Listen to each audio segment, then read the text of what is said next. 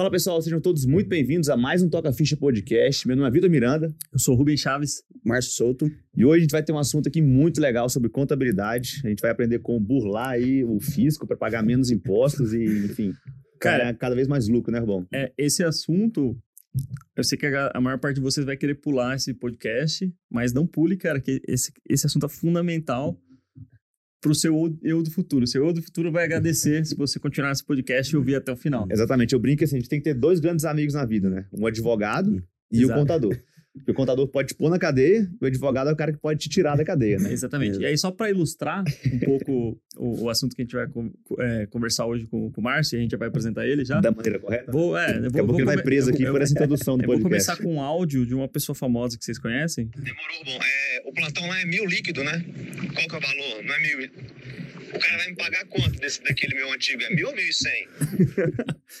Isso aqui é um retrato do médico recém-formado, né? Esse sou eu em 2016, 16. pegando plantão que recebia de caixa 2.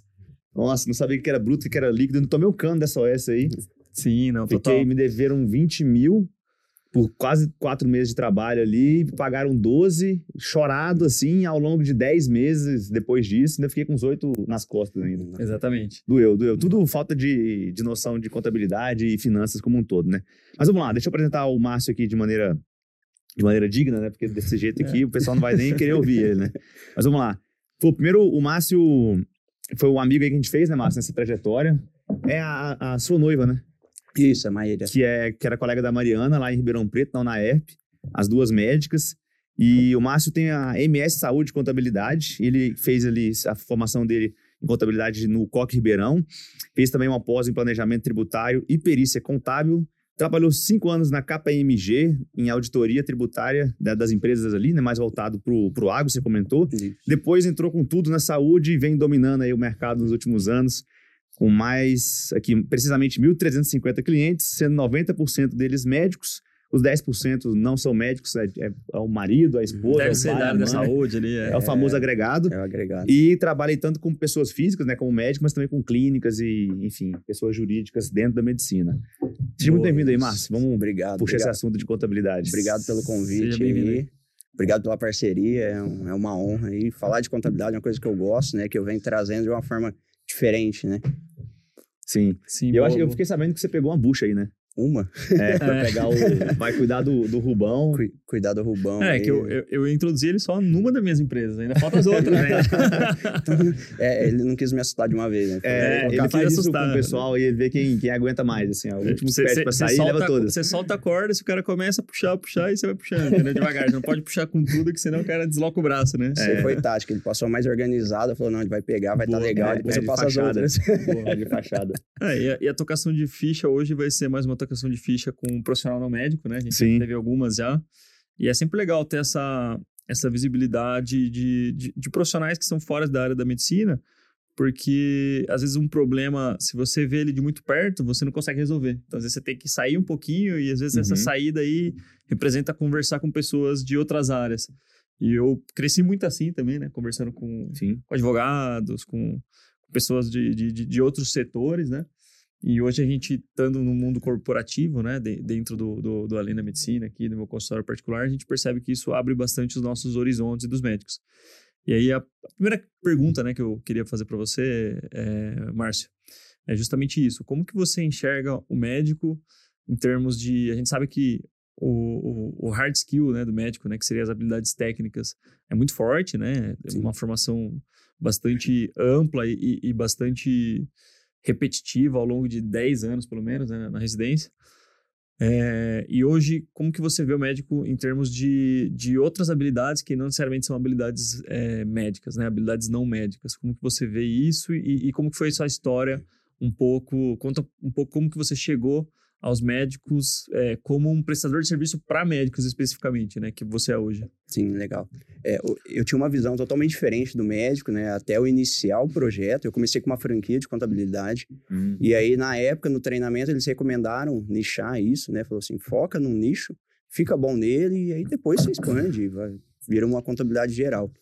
E aí eu lembrei é, que eu tinha, um- eu tenho dois primos, um eu, quando eu fui para Ribeirão, né? Eu sou natural de Pontal, em 2008 eu fui para Ribeirão, eu comecei a morar com, com um primo meu, E aí eu percebi que ele tinha muita dificuldade, porque ele tinha que emitir a nota fiscal dele, ele sempre reclamava que o contador mandava no último dia o imposto, aí ele atrasava, provavelmente porque ele estava num plantão de 24, 48.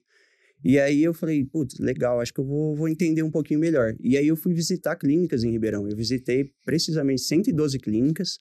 Eu tinha uma visão, assim, muito Bate- diferente Você do bate- médico. né? sapato aí? Nossa. O pessoal me recebia ali como representante comercial, de 7 horas da noite. O cara nem queria olhar muito na minha cara.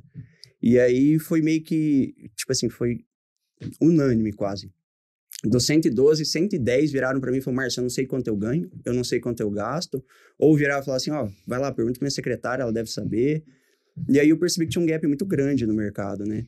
E aí eu ouvi de um dos únicos que eram organizados ali, ele falou pra mim, falou, Márcio, é, entenda uma coisa, o médico, quando ele passa de uma certa idade, ele já teve problema com a receita, mas ele não troca o contador, ele vai na mesma padaria, ele vai no mesmo salão de beleza, enfim, ele vai no mesmo lugar e não muda.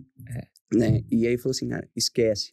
Por mais que seu projeto é legal, eu já tinha um, era bem inicial, bem superficial ainda, não tem essa, não tinha essa ideia que eu tenho hoje. Uhum. E aí eu percebi que ali tinha, tinha um déficit grande de conhecimento e tempo, né? Porque vocês têm que focar muito para você, é pelo menos, que você falou, é pelo menos, são pelo menos 10 anos ali, 12 anos, Uhum. para você especializar, para você realmente começar a ganhar um valor considerável.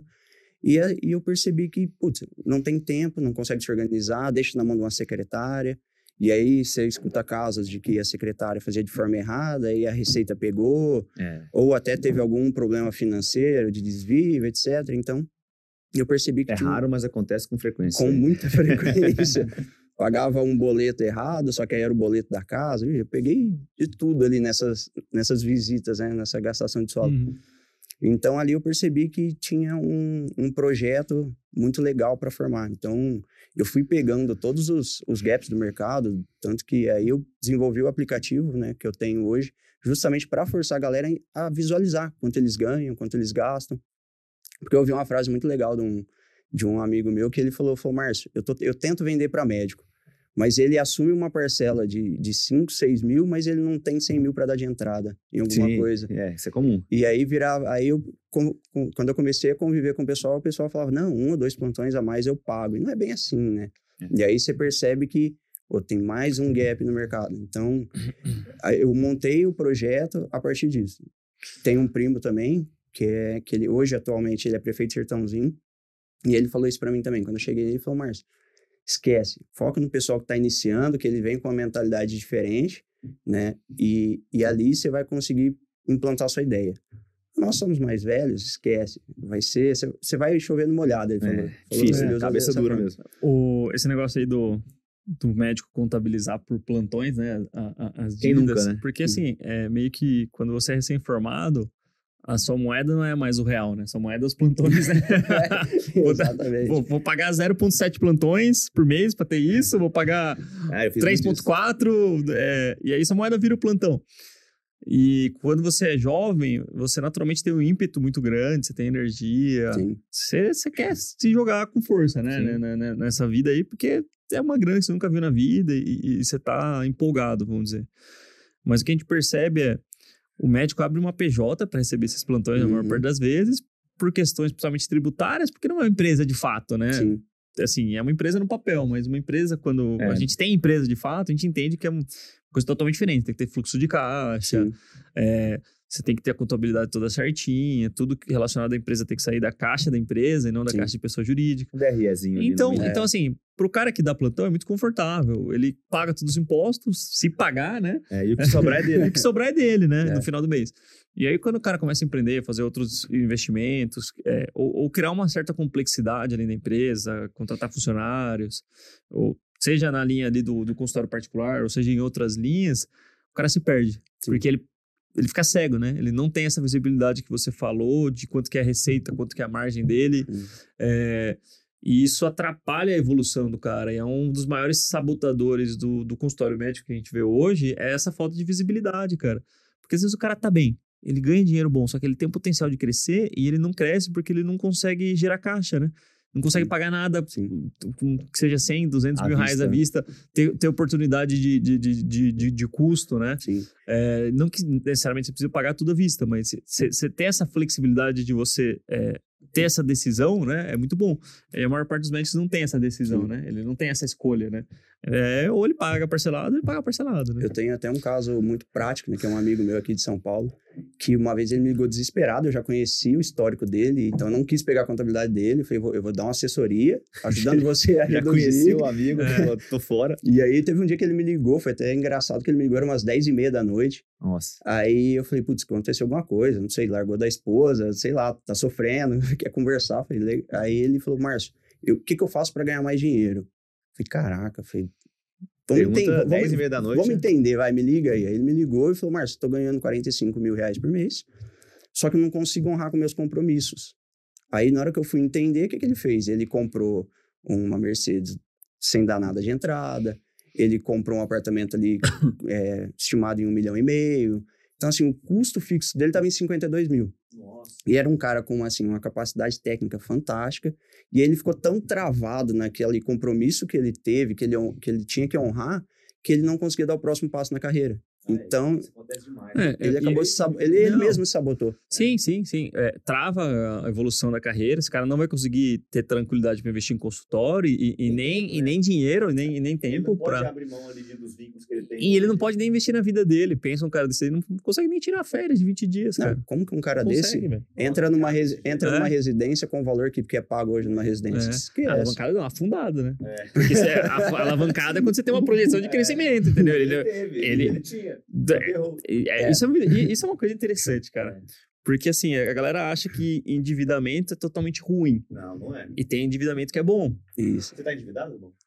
Hum, ainda não, mas provavelmente estarei. A. É, a vai- É. ainda não, ainda É, não, até, mas até, até em algum esperei a grau, resposta dele, porque é, em algum assim. grau a gente vai precisar se endividar e o endividamento quando você pensa em, Pô, em pessoa jurídica, um em pessoa jurídica, ah, o endividamento ele é- é- ele parte do pressuposto que você vai injetar dinheiro e a própria o, o próprio crescimento da empresa vai pagar esses juros e ainda vai vai ter um lucro ali. Sim. Então esse endividamento, juros do endividamento não vai comer o lucro da empresa. Sim. Então é um negócio que para em pé, que se sustenta. E aí você vai fazendo a rolagem da dívida, né? Sim. Se você vê que tá, tá afetando muito o fluxo de caixa, você negocia mais para frente. Se você vê que está confortável, está gerando mais caixa, você consegue amortizar os juros. Sim. Então, essa é a lógica de um investimento de empresas. E aí, se a gente pegar a maior parte das empresas listadas, ele- eles têm até um- uma, uma relação né, de endividamento dividido pelo EBITDA. Sim. Que você deve entender Sim. muito bem disso daí. Então, pô, tem muitas empresas que, quando elas estão alavancadas, é, provavelmente, às vezes até tá com o EBITDA negativo, né? Sim. Porque elas estão crescendo num, num ritmo muito forte. E na pessoa física é totalmente diferente. O endividamento não é uma coisa é. É, desejável, né? Sim. Vamos dizer. E aí, é aí que mora o perigo, né? Porque às Sim. vezes o cara acha que ele é uma máquina que vai conseguir produzir sozinho como autônomo um dinheiro infinito, né? Que não é verdade, né? Pela mesma, com a mesma constância pelo resto da vida. né? É, e o pace de crescimento, ninguém consegue, tipo, vender todas as horas do, do, do- do, do mês É. e ter um crescimento que supera o crescimento de uma taxa Selic, por exemplo. Sim. Não dá, cara. É 14% ao ano que você tem que crescer, velho. Mas Aquele todo cara ano. Que passa a endividar, é, pagando juros 15 anos da vida, ao invés de receber juros por 10 anos. Exatamente. Mas sabe onde eu vejo o pessoal errar muito? Com esse negócio de contratação via CNPJ, que é obrigado você a abrir, abre um, um leque um pouco no intuito de empréstimo. Porque o empréstimo no PJ, ele é muito mais em conta do que na pessoa física. Sim. E aí o pessoal, abre, quando, como abre essa oportunidade, ele vai lá no banco e pega tudo na PJ. E aí vira essa bola de neve e ele não percebe. Então, é bom e ruim, Mas é um erro também, porque é, o cara um tá erro pegando grande. empréstimo da PJ para financiar os gastos pessoa da física, pessoa né? física, É, entendeu? física, Pessoa mas física. acontece não faz muito. sentido, Pô, acontece. vamos, vamos entrar aqui, é, Márcio. Acho que tem muita gente que está escutando a gente em, em várias fases. A grande maioria é ali da residência para frente, mas sempre tem uma galera que tá da residência para trás Uhum. também. O que, que você identifica que são os maiores erros aí contábeis que, um, que os médicos cometem nessa fase de pós-residência e, e estruturação da carreira? O que, que você já viu de mais? Eu gosto muito de história de contador, porque é um contador de histórias, né? Entre É, aspas. aqui. Contador. Prati- pratica- praticamente isso, né? Ele me conta muito boas, eu, eu aprendo com os erros dos outros aqui. Não, mas, mas é legal essa pergunta porque você inicia a carreira, é que nem eu falo, tem, tem, tem, dois, tem dois perfis, né? Aquela pessoa que sai da faculdade, focado na residência ou aquele que sai focado em ganhar dinheiro. Uhum. E aí, quando você chega para uma contabilidade e fala que você está abrindo uma empresa, é, eu- é um gap grande também do nosso, nosso segmento que não chega e entende a situação da pessoa. Sim. Porque, por exemplo, você chega para mim e fala, Márcio, eu vou iniciar, só que eu vou estudar para residência durante esse ano. Eu já sei que ele vai, que essa pessoa, ele vai faturar entre 7 e 12 mil, não mais que isso. Sim. Muito difícil. Dentro da residência é isso aí para menos mesmo. Na residência, quando entra na residência, no primeiro ano, eu tenho uma média ali que o pessoal faz no máximo 6 mil e ainda assim, espremendo muito, né? Uhum. E aí, lógico, depende da especialidade. Tem especialidade que nem consegue dar plantão, né? Exato. Então, e eu percebo que na parte tributária, o pessoal acaba não se conversando. Não conversa muito com o contador para entender, porque, por exemplo, se você está na residência e você está no lucro presumido, esquece, está perdendo muito dinheiro. Tá- É, você tá pagando mais imposto do que tá aí pagando no Simples. Exatamente, no Simples Nacional seria muito mais Que viável. dá quase uns 10% aí de diferença, né? Ó, chega aí entre o lucro presumido e o Simples Nacional de alguém que está na residência, varia aí. Que depende do estado, é, tem os... É, de- de- vai depender muito mais da, do histórico dele, né? De quanto ele tá ganhando ali. Que aí Uhum. vai variar de, vai, no total ali na residência, vai pagar entre 9% e 12% no máximo, muito difícil. Uhum. E aí no lucro presumido, você vai bater próximo a 15%. Lógico que depende do ISS, né? Ah, Também eu tava pensando municipal. no Simples em outras atividades aqui. Tava pensando na academia lá em Minas, que dava É. daí, daí ia dar mais. É, mas o ISS depende, né? É, o ISS ele varia de 2% a 5% no lucro presumido. No Simples Nacional, você vai pagar 6% ali É. travado se você não atingir a média de 180 mil em 12 meses. Então só ia 6%, né? 6% é. de um salário de, de 6 mil, a gente tá falando de 360 reais vezes 12, quase 4.500 reais aí por mês. É isso, né? Sim. Sim. É, e, É. e na residência tem mais um detalhe importante que o pessoal às vezes erra muito. 4.300 Como, no ano. como é a Bolsa MEC, a Bolsa MEC ali está em torno de 4.300, se eu não me Uhum. engano, né? Com esse novo ajuste. E aí o pessoal acha que não precisa recolher o INSS em outras fontes. E precisa. Sim. Até o limite ali do teto, que o salário é próximo a 8 mil, com essa nova São mudança. cinco, né? O limite do teto, são cinco, né? 8 mil, né? Mudou. É 8 Não, mil. mas são cinco salários mínimos, né? É. Que deve dar É, uns 8 mil. é, vai dar 8 mil e pouquinho. É. E aí, e- isso com essa mudança agora de, de 2022. E aí o pessoal acha que não precisa mais recolher. E aí chega um contador que fala, ah, você só tem que pagar 6%. Não tem. O INSS é obrigatório desde que você constitua a empresa para fim de prestação de serviço. E aí tem, tem um pessoal que é meio arrojado, né? Fala, não, vamos fazer direto no, no anexo 3 do Simples Nacional. Só o pessoal conseguir entender.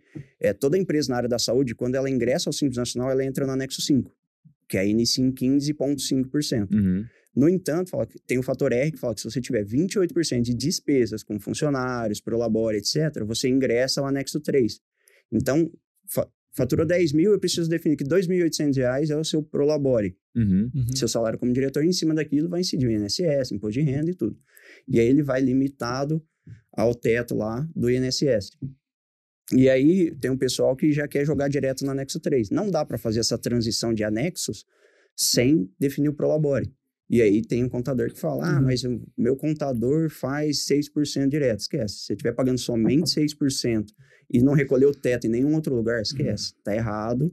E aí, ah, eu fiz isso dois anos, nunca deu nada. Aí é aquilo que a gente estava falando, Falando aqui, fora né? do ar, né? Ah, Que a Receita, ela não Vai deixar notifica pro finalzinho você. ali. É, espera quando ele consegue aplicar os 150% de multa, né? uhum. Que aí é próximo ali ao terceiro, quarto ano ali. Porque com cinco anos caduca, começa a caducar.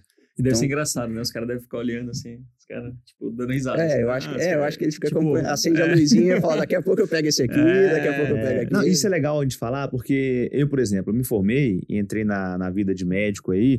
Primeiro que eu não fiz empresa de cara, né? A gente foi fazer nossa primeira empresa, foi. Eu entrei Cara, na sua, né? Você entrou na minha, já, já existia a minha desde O Rubão já 2014. dava calor, já, quer dizer, o Rubão já trabalhava já como plantonista há muito tempo aí. É, e aí eu entrei na sua, lembro que a gente pagou ali a Sim, taxinha de sim. diferença e tudo. Mas assim, eu entrei na empresa. Eu entrei, cara, não perguntei nada, não chequei o histórico da empresa do Ruben, não, nada. Quanto o imposto eu paguei ali, depois falaram que era, assim, completamente cego. Se alguém me parasse, assim, valendo 8 mil reais, me fala aqui qual que é seu, a sua, o seu nível de tributação, por que disso e quanto que tá ficando isso. Eu ia perder dinheiro, porque eu não sabia responder essa pergunta. Então, acho que para o pessoal que tá ouvindo em casa, é, é um assunto estranho pra gente, né? A gente não é acostumado com isso, mas, assim, da- dos assuntos que podem te dar muita dor de cabeça na sua vida, contabilidade é um. Então, se você não entende, você tem que parar para dar uma olhadinha nisso. E também não precisa virar um mestre em contabilidade, mas você precisa entender o que está acontecendo. Sim. E aí, assim, se seu contador não te dá espaço para essa dúvida, você tem que dar espaço para outro contador, né? Essa é a minha, É, minha visão. Exatamente. E até um ponto importante que eu, eu tento explicar isso para todo mundo, para todos os clientes, porque eu quero plantar aquela sementinha. Eu falo, você não precisa ficar comigo a sua carreira inteira, mas pelo menos aquela sementinha de entender o que, que você está pagando, o porquê, até onde eu posso ir. Até porque o pessoal acha assim, ah, eu vou colocar, que nem você falou, ah, eu vou entrar na empresa do Rubão por entrar. Mas você não parou para ver que, que seria viável para você na época. Às vezes seria mais viável você ter o custo de abrir uma empresa nova Então, é isso que eu e ia falar, você por exemplo. economizar, às vezes, tributo. Se você está recebendo pouco na residência, e aí, você me corrige se estiver errado, é, fala, pô, entra comigo na, na empresa, que a gente vai ter uma taxa inicial ali de, de mudança do, do contrato da empresa, depois a gente vai rachar a contabilidade. Beleza? Pô, beleza. Só que às vezes você entra numa empresa que fatura muito, que já está numa alíquota maior. E só essa diferença de, de tributo que você vai ter nessa empresa nova, que tá, vai nos 15% arredondado, você já está perdendo ali os seus 6% ao mês, que é muito mais do que a contabilidade está te economizando. né? Sim, exato. O pessoal, o pessoal gosta de, de falar, ah, vou entrar para rachar custo e tal. Mas, na verdade, na- o, o custo de uma alteração contratual hoje para um ingresso de um sócio é quase o valor de uma abertura nova. Então, isso Uhum. já é um ponto. Uhum. Quando você entra numa sociedade, provavelmente a contabilidade também vai ajustar. Você pagava, sei lá, 300 reais. Ah, tem mais um sócio, você não vai mais pagar 300, vai pagar, sei lá, 400, 500. Tem esse ponto também. E aí tem essa questão do tributo. Às vezes o cara tá numa tributação alta. Aconteceu recentemente comigo, já que você gosta de história, eu vou te contar uma Não, recente isso sou- que, que deu, deu até, quase deu briga, né? É, um- uma da, eram duas, duas meninas, elas entraram juntas, começaram no mesmo nível, faturando 10 a 12 mil. Legal, compensava. Tava batendo o limite do Simples Nacional, e aí uma entrou na residência. O que, que aconteceu? Ela faturava 2, 3 mil e a outra subiu um pouquinho. E aí, consequentemente, quem estava embaixo começou a pagar um pouquinho mais de imposto. Ah, Uhum. mas por que, que eu tô pagando mais, sendo que eu tô Trabalhando menos. é, bem menos. E aí falou, ah, porque você tem outra pessoa tal. E ali começou um desentendimento entre as duas.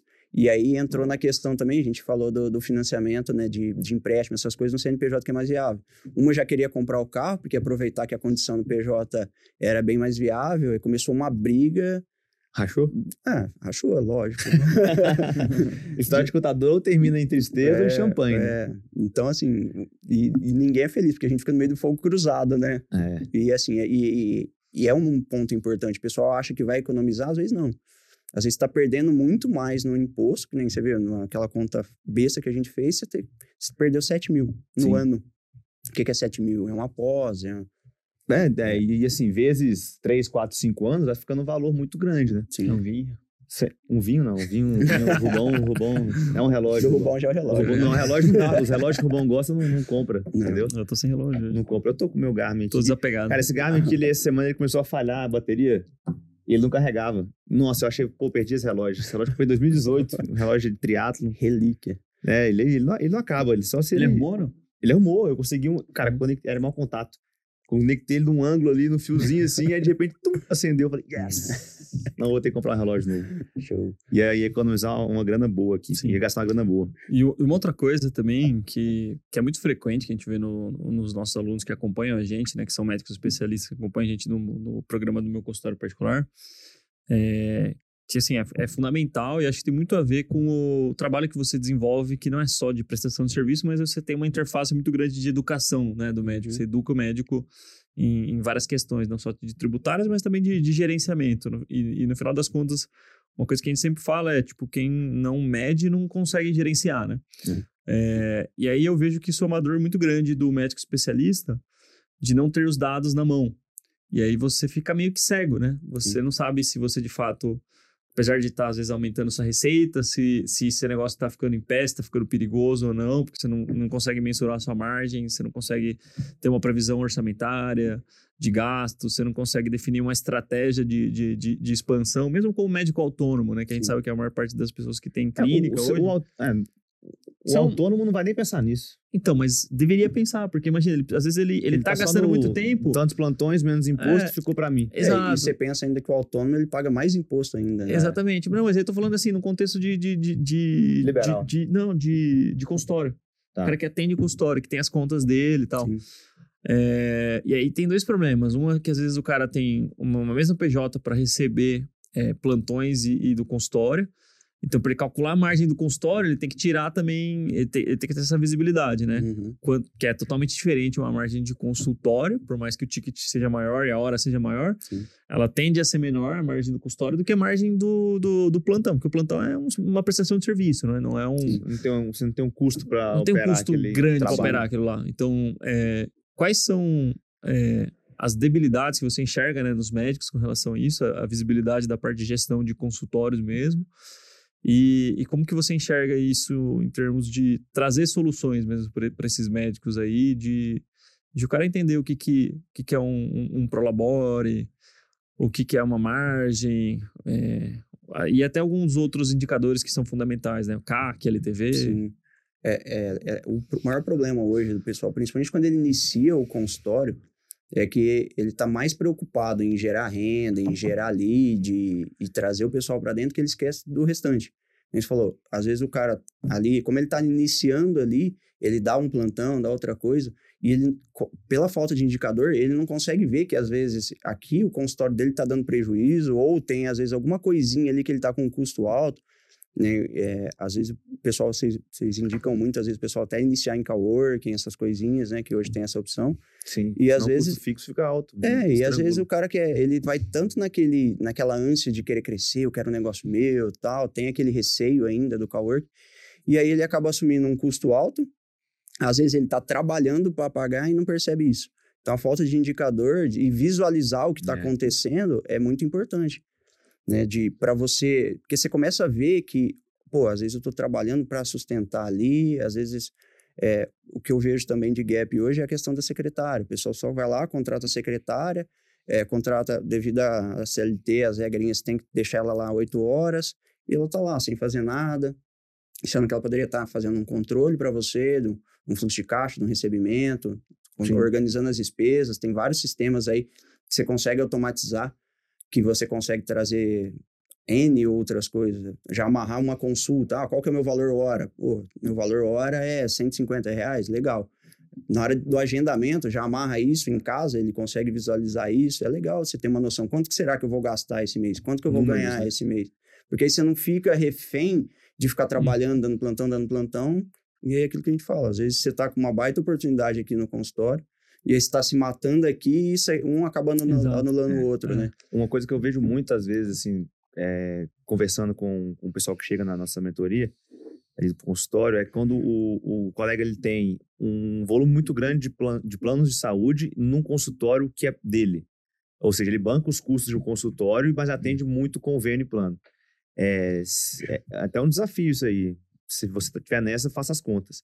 Se você conseguir levantar seus custos fixos, mais os variáveis, os tributos e o que fica de valor líquido por hora do seu atendimento, tem gente que vai parar de atender mês que vem. Porque está com valor muito baixo líquido, porque os convênios geralmente não remuneram tão bem, mas o bolo é grande. O número faturado no final do mês é alto, sei lá, Sim. de consultas, 15 mil. Só que ele esquece que às vezes para rodar o consultório são oito, mais ali, se ele estiver recebendo por cooperativa, a tributação é 27,5, se for para o PJ vai ficar na casa dos 15, e ali no final vai sobrar 3, 3,5, para Hum. talvez ele tá usando três dias de, de, de medicina.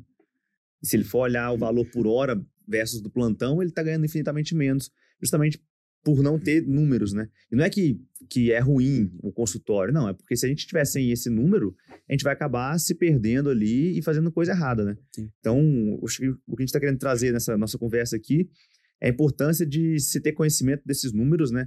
E saber fazer certos cálculos para evitar erros que a gente vê que, é- que são muito. É aquela frase, né? É raro, mas, a, mas acontece com frequência aqui, né? É, e é importante, pessoal, ter a questão do número também. Foi legal você entrar na questão do convênio, porque às vezes você atende, sei lá, 30 pessoas por dia. Num convênio que vai te pagar, um exemplo aqui, 60 reais a hora. Uhum. Você já parou para pensar, se você reduz isso para 15 e atende 3 de manhã, ao invés de você cobrar 60, que é um que o convênio sempre vai espremer ao máximo, Sim. invés de você- pode cobrar 150, com a qualidade de vida melhor, você pode ir numa academia, você pode cuidar da Sim. sua saúde, E você tá pode barato estudar. 150 aí. A gente É. nem aceita os alunos Não. cobrar isso, não. A gente briga. Tô dando a gente exemplo briga. pra não falar o valor que o Robão cobra, O né? Robão, ele Senão- tá, ele tá atendendo só global agora aqui. É, agora ele tá, virou É, estrela. a gente brinca muito com esses números assim, porque é, o número provoca mesmo. Às vezes você consegue colocar uma consulta com um preço super acessível de 300 reais para hoje no Brasil. Lógico, tem gente que não vai conseguir, sim, mas 300 reais uma consulta particular bem feita tá num preço super justo para o Brasil hoje. Para capital igual São Paulo tá, tá defasado, não, não se para em pé. Sim. É, versus os 60 reais que o plano, que a maioria dos planos pagam, né? Então é 5 para 1. Você vai precisar de cinco pacientes para você conseguir o mesmo valor total ali. E esse tipo de, de conta muita gente não faz. Fala, ah, eu consigo atender cinco porque o convênio me traz cinco. Mas enfim, tem um monte de coisa que vem ali junto que vai acabar impedindo que esse, que esse colega cresça. Mas dentro desse assunto mesmo, Márcio, eu acho que assim, o, o, o medo ele ensina muito. né?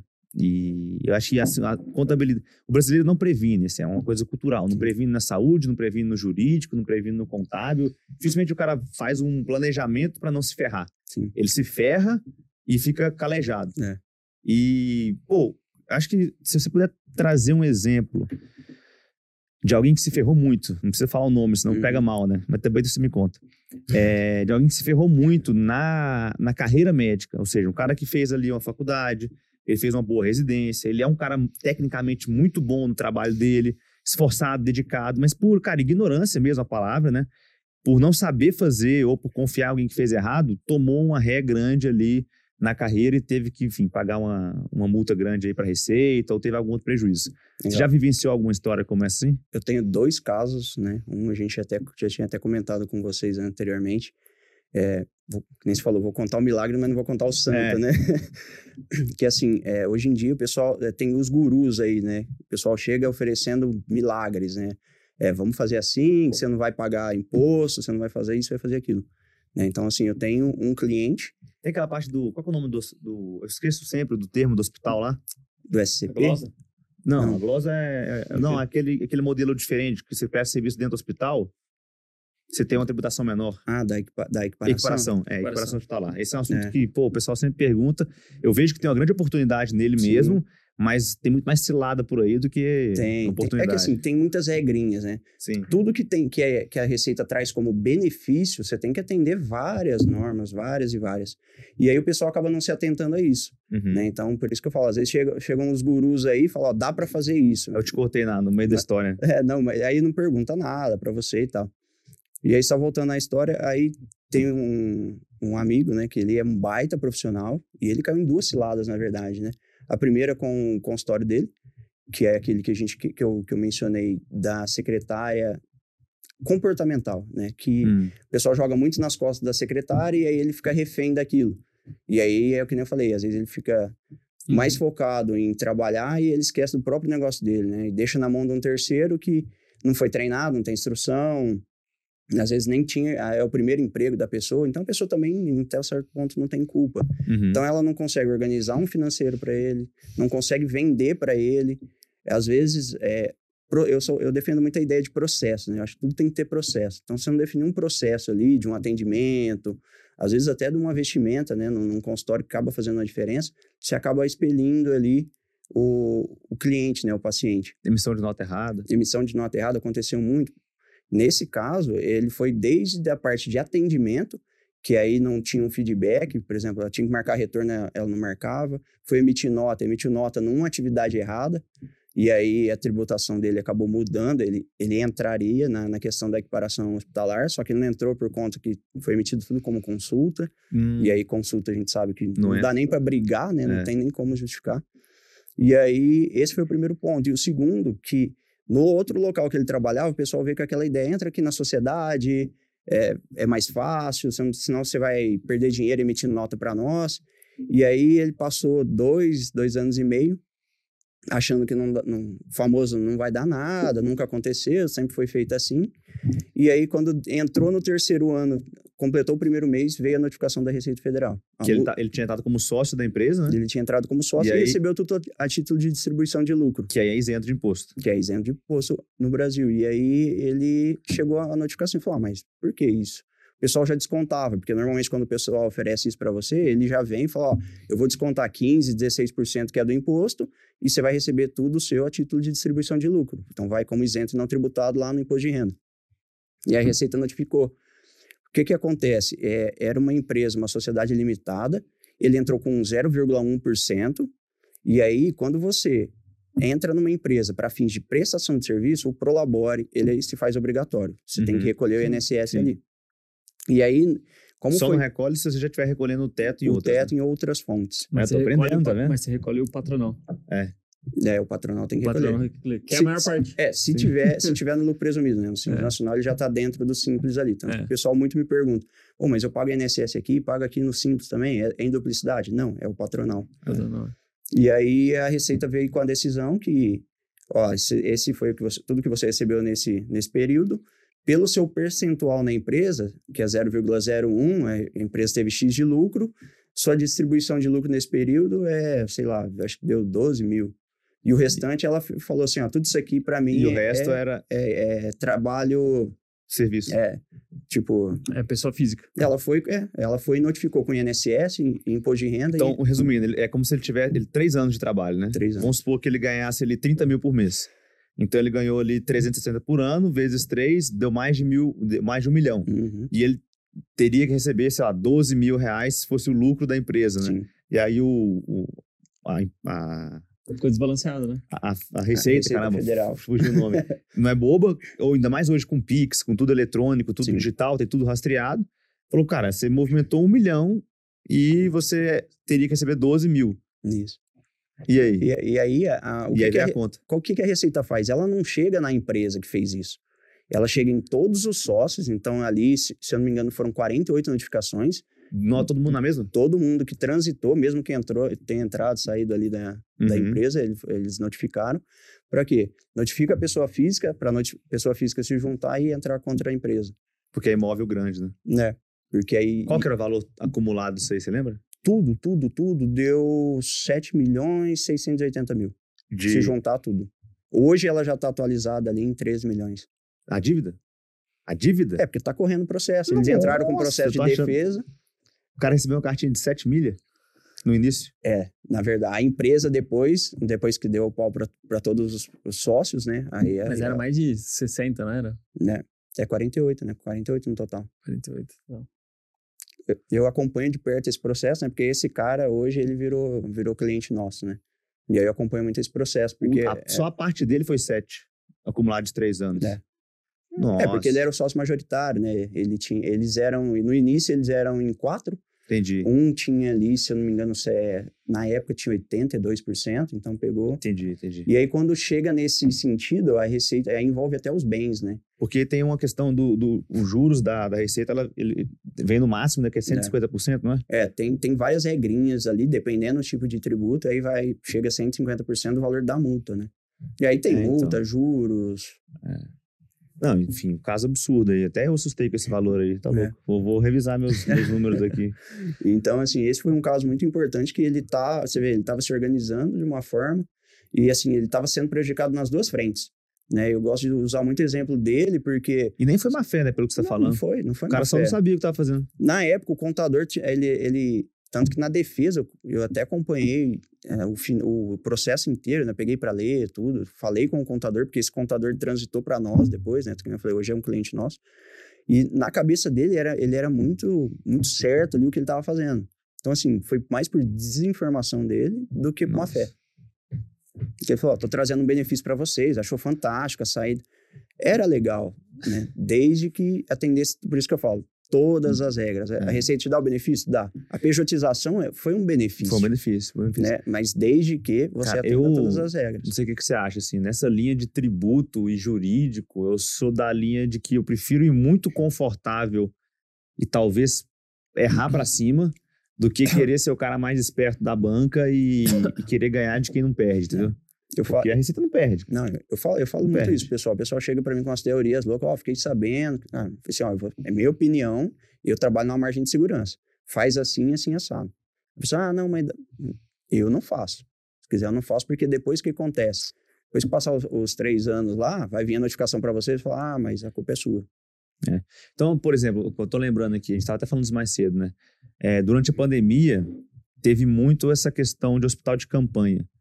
E ali tinha caixa 2, tinha pessoa jurídica certinha, mas Uhum. também tinha galera que entrava no quadro societário, que era um quadro societário que toda semana mudava, porque É. entra plantonista, sai plantonista. Então, em teoria, toda essa galera que entrou no quadro societário desses hospitais estão expostas aí pelos próximos anos a alguma dor de cabeça se não se organizar. Sim, principalmente aquele que é o sócio em cota de participação, né? Que é o famoso SCP, que ficou muito comum, né? SCP, sim, sim, SCP. É, antigamente ainda tinha essa questão da, da, da sociedade empresária limitada, que aí Uhum. tinha um percentual no, no, no, no capital social tal. Esse é, é um pouquinho mais seguro. Uhum. Tem o risco? Tem, mas ainda é um pouquinho mais justificável. Agora, o SCP, a Receita tem um entendimento muito claro com relação a isso, né? E aí o pessoal ainda bate muito na tecla de não, vamos fazer, não vai dar nada. Não deu nada ainda, É, né? Porque ainda da pandemia não. tem dois anos. É, tem dois anos. Vamos esperar ano que vem, né? Ano que vem que é o Aqui terceiro vai ano. chover, chover coisa aí. Não, e hoje, e hoje em dia é muito vinculado, né? O- Todos os processos da Receita, eu falo que vai chegar um dia que eles vão mandar a o boleto para nós, só revisa. O, o trabalho do contador tá chegando nesse ponto, né? Entendi. Porque tá muito vinculado, muito amarrado. Eles têm uma a receita, pelo que eu ouço falar assim, né? Você Eles têm uma inteligência. Você vai muito lá, né? Pelo que eu fiquei sabendo. Resolver alguns Não, cara, problemas. não, assim, é- Começaram a ficar ouve. preocupados Alguns o problemas passados, né? Cabelo, cabelo branco Não, já. Agora eu tô tive- entendendo. É, não, não, nunca tive problema sério com relação a Sério, isso. né? não. É, os coisinhas de, de mil reais só, não, não O passa disso. Rubão, ele esquece as DAF. Esses dias, tava lá em casa, chegou um- uma notificação, né? E aí eu tava com um filhotinho de cachorro, destruíram o negócio. Destruíram a carta. Aí você, aí você a cabeça. Mariana, que me mandou a foto, falou: amor, olha aqui, chegou uma notificação pra você. É, eu consegui ver que é seu porque tinha um pedacinho que não rasgou, tinha o meu início CPF, né? Hum. Tinha lá quatro, cinco números do meu CPF. Eu falei, "Ah, então é pra você. E aí eu não consegui identificar de onde era a, isso, né? Uhum. Fui procurar em tudo que era meu, todas as empresas minhas e todo e no meu CPF. Aí nenhuma empresa tinha e no CPF tava limpo. Falei, cara, não tem nada. Aí eu falei, por que, que vai chegar alguma coisa lá em casa? Eu falei, pô, dos meus sócios. Aí eu falei, quem que é o cara que eu tenho certeza que vai esquecer isso aqui? Ou bom, aí eu puxei os nossos CNPJ que a gente tem em comum e tava lá uma DAF abandonada É. de 2018, eu acho. 2019, sei lá. É, aí eu fui, pagou, resolveu. Ah, mas já pagou já. É. É, mas não, nada, nada de, de milhões, né? Não, não, não. Era- era- Bem sei lá. tranquilo. Mas eu acho que é, a inteligência artificial que eles usam tá cada vez mais refinada, né, na, na receita. Então, É, o Pix não veio à toa. Eu Não sempre veio, penso é. isso, né? É, é, é que nem a gente estava comentando. Desde 2014 tem o e-financeiro, né? O e-financeiro consegue ver toda a movimentação, toda a transação. Então, o profissional liberal que utiliza para recebimento avulso, usa muita maquininha de cartão e aí Cara, cai. maquininha de cartão é uma coisa que o pessoal às vezes pergunta, chega no MCP, pô, especialistas de 10 anos de, de especialidade, e fala, pô, o que eu recebo na maquininha eu preciso declarar? E normalmente é a maior renda, né? Vem é, eu falo, claro, cara. Ah, mas não, não me pediu nota. Eu, eu sei, mas você, fez ali um ato que comprova que você recebeu um dinheiro da pessoa X e tá caindo na sua conta. sim. Como é que você não É. declara isso? Ah, mas ninguém pediu recibo e tal. Eu falei, tudo bem, mas você não, é, não é o ato de pedir recibo que Sim. incide o imposto. Na verdade, Sim. na é verdade de você- prestar o você- serviço. é o serviço Na verdade, você, deve emitir o recibo independente se o cara pediu ou não. Você tem, Então, tem que emitir, né? em Patos a gente emitia para todos. Sim. Então a gente, assim, não entregava a nota na mão de todo mundo, mas assim, tudo que entrava era, era tributado. Era- e entrava no custo da empresa, isso aí. Sim. É, tem até um, tem até um caso Imagina. legal, recente, né? Que, que o cara chegou pra mim, me procurou, falou, Márcio, recebi uma cartinha e tal, preciso de uma ajuda. Falaram que você consegue me ajudar, A tá? cartinha é um eufemismo, né? É. Aí na, foi muito legal, que foi o primeiro caso que eu vi, né?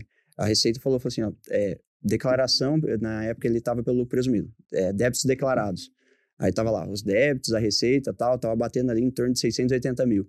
E aí ele mandou, é movimentação Banco Itaú, movimentação Banco X, Banco Y tal, e maquininha de cartão A Receita no, já no banco mandou tal. o, o xerox pra Não, ele certinho, mandou, ma- mandou extrato bonitinho. Tipo assim, assina aqui embaixo que você tá errado. Foi mais ou menos isso. E ele falou, justifica pra mim.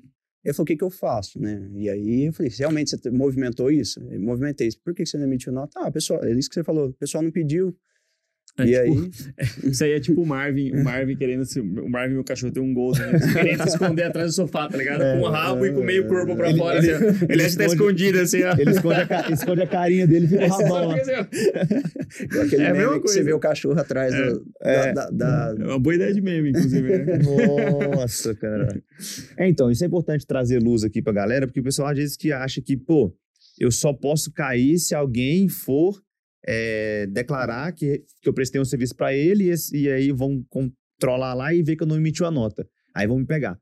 Isso era, sei lá, quantos anos atrás? Sim. Quando tudo era feito no dinheiro, no cheque, alguma Sim. coisa assim, né? Cheque também já, já gerava, né? É. Hoje não, hoje isso cai, tá no online, é o que você falou. Às vezes a, a- a- o fisco vai te mandar ali uma. A Receita vai te mandar uma cartinha falando: olha, no seu banco Itaú foi X, no seu banco no Nubank, no Inter, no Bradesco, tudo lá, e aqui você. Pronto, e aí? né? Não, não tem como mais correr, não tem pra onde É. correr mais. É. E, aí, e aí acontece uma coisa que é muito comum também. O pessoal chega, você chega e fala assim: ah, não, não preciso de nota, não, tal, e o cara vai embora. Aí você Uhum. não emite nota, não faz nada. Chega na época do imposto de renda, a pessoa chega, fala, chega pro contador e fala: ah, mas você não teve nenhum gasto com saúde, dentista, alguma Ah, coisa? Tive. Nossa, putz, fiz um procedimento lá na clínica puxa. do Rubão. Aí o que acontece? Ô, Rubão, preciso dar nota. Aí fala, É. mas e aí?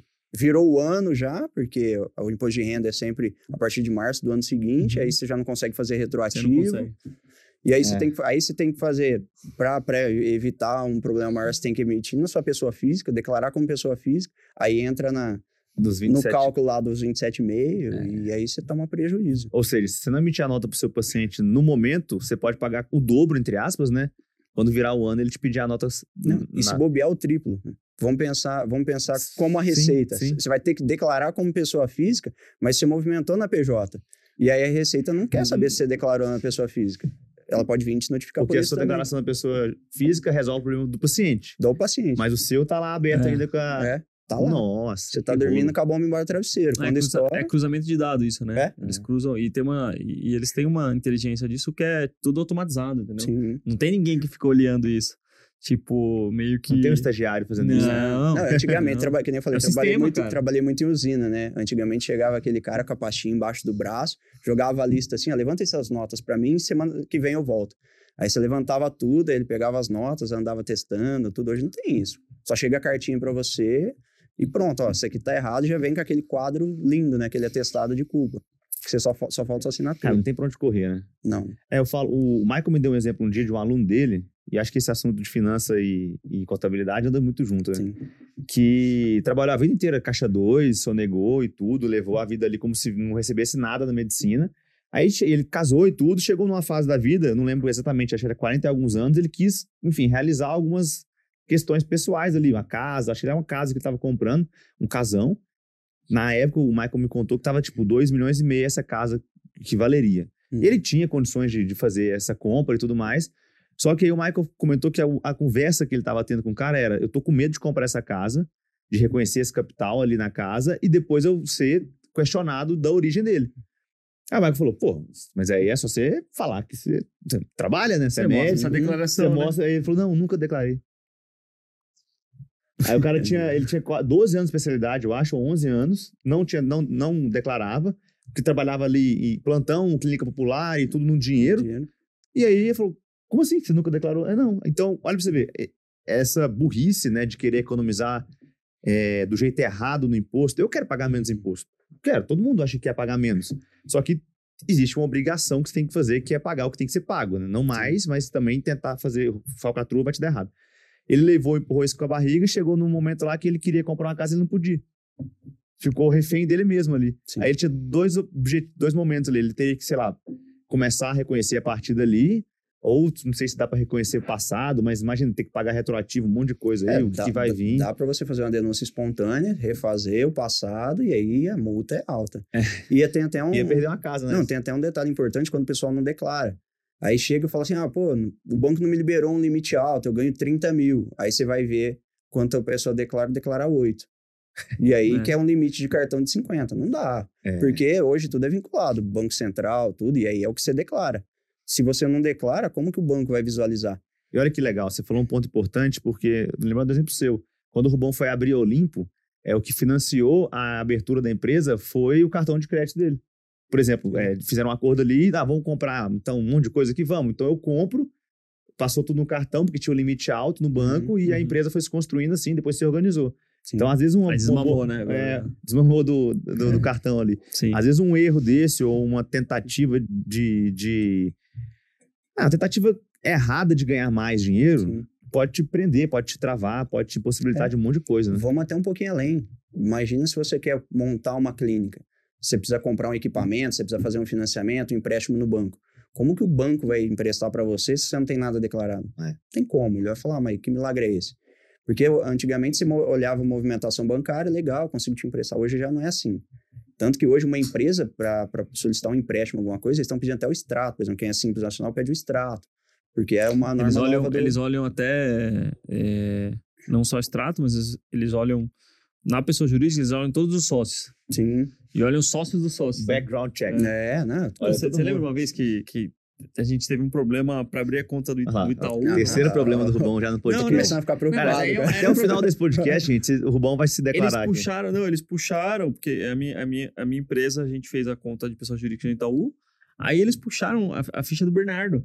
E aí tinha uma sócia do Bernardo de uma empresa que ele tinha lá no Rio que tava com o nome sujo, velho. Aí eles falaram, não, e isso aqui? Explica isso aqui.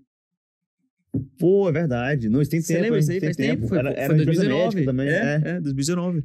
E, e Não, aí... e é sujo, que era, era pendência. Tipo, é porque assim, eu tava abrindo uma nova empresa, eu já era sócio do Vitor. E esse o Vitor já era sócio do Bernardo. tinha essa, essa pessoa que tinha umas DAF atrasadas, viu? É. Nossa. E aí travou. Travou pra É. abrir, abrir ele. Não, pra você ver o tanto que E os caras vão atrás, né? Cara, é porque assim, é pessoa física. Mas a pessoa jurídica é você também. É você... Não- É pessoa jurídica. É. Você é uma parte da empresa, né? E Exato. aí eles olham todas as pessoas físicas que fazem parte dessa empresa. Então, se você tiver irregularidade, você não consegue crédito, você não consegue um financiamento, você precisar. É, fica tudo travado. Você né? fica tudo travado, cara. Antiga- tudo travado. Hoje nem tanto, mas antigamente você não conseguia nem abrir a conta no banco, né? Você tinha nome sujo e o pessoal, não, aqui não abre. Alguns bancos ainda têm esse procedimento, né? Hoje você até consegue, mas você não Sim. consegue limite de nada. É. É, uma conta pra você transitar. Dois mil por mês. É, é meio que um pré-pago, né? É, É. é a, é a conta do celular do ladrão. Exato, o que eu tenho hoje, É não mais tem? ou menos isso. Esse celular aqui tem uma continha que tem dois contos nela ali no máximo. Que é o que eu Então, boto. Que depois total. do golpe que eu tomei lá, não tomei prejuízo, mas tomei dor de cabeça pra caramba, né? Então, enfim, eu tô, tô escaldado já. Outra coisa que é, que é legal a gente falar, Márcio, eu vejo, vejo muito o pessoal comentando, é que quando você vai fazer, é, enfim, todas essas movimentações que a gente tem hoje de, do mercado como um todo, né? Tá tudo ficando cada vez mais tecnológico, tudo cada vez mais é, automatizado e tudo mais. E aí na contabilidade, a gente sabe que existem alguns padrões, mas também eu acho que tem muito mais variáveis do que padrões dentro da, da contabilidade. Por exemplo, Simples Nacional é uma alíquota, mas se- quem está no Simples pode alterar o Simples e jogar para presumido. Ou quem está no, no presumido e tem que pagar, por exemplo, um INSS, dependendo do que ele tem em outros locais, é mais ou menos, né? Porque tem o teto ali. Ou se a pessoa está no Simples, mas ela é sócia de outras empresas que faturam mais do que com aqueles 4,3 milhões, né? 4.8. 4,8 milhões por ano, tem que sair, e aí todas as empresas que essa pessoa está sócia tem que sair. É, não pode ser enquadrado. Não pode ser simples. enquadrado no simples. Então, é, como que você vê essa questão de, da tecnologia entrando na contabilidade, que eu acho que pode ajudar muita coisa, Sim. né? É, não só ajuda a receita, mas também ajuda a gente. Sim. Versus os riscos que pode ter também de, de tentar fazer uma coisa muito genérica para todo mundo e acabar pecando na, na exceção ali. É que eu acho que a contabilidade, por exemplo, tem muita contabilidade digital. Hoje o mercado está indo para isso. Só que ele é muito bom, é muito benéfico em alguns casos. Por exemplo, às vezes para um vendedor que é muito travado, ele não depende de um planejamento.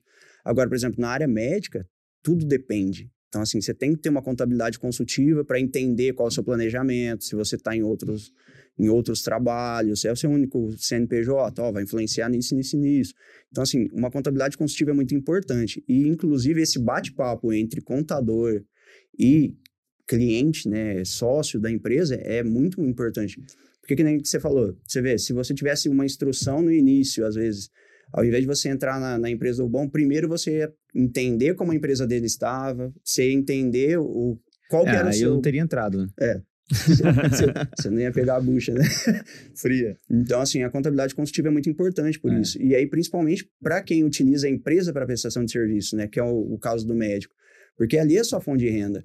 Sim. E aí você vê a diferença que faz um mau planejamento. Você vai pagar 5, 6, até 7% É, a gente tá mais. falando de, de, de, de um exemplo pequeno, mas assim, não é, não é incomum pegar médicos aí recebendo 40 mil e podendo estar mal enquadrado em alguma questão dessa. Sim, E qualquer 2% disso aí faz muita diferença no- Faz, no, vixe. final do no final do, do, do quinquênio ali, né?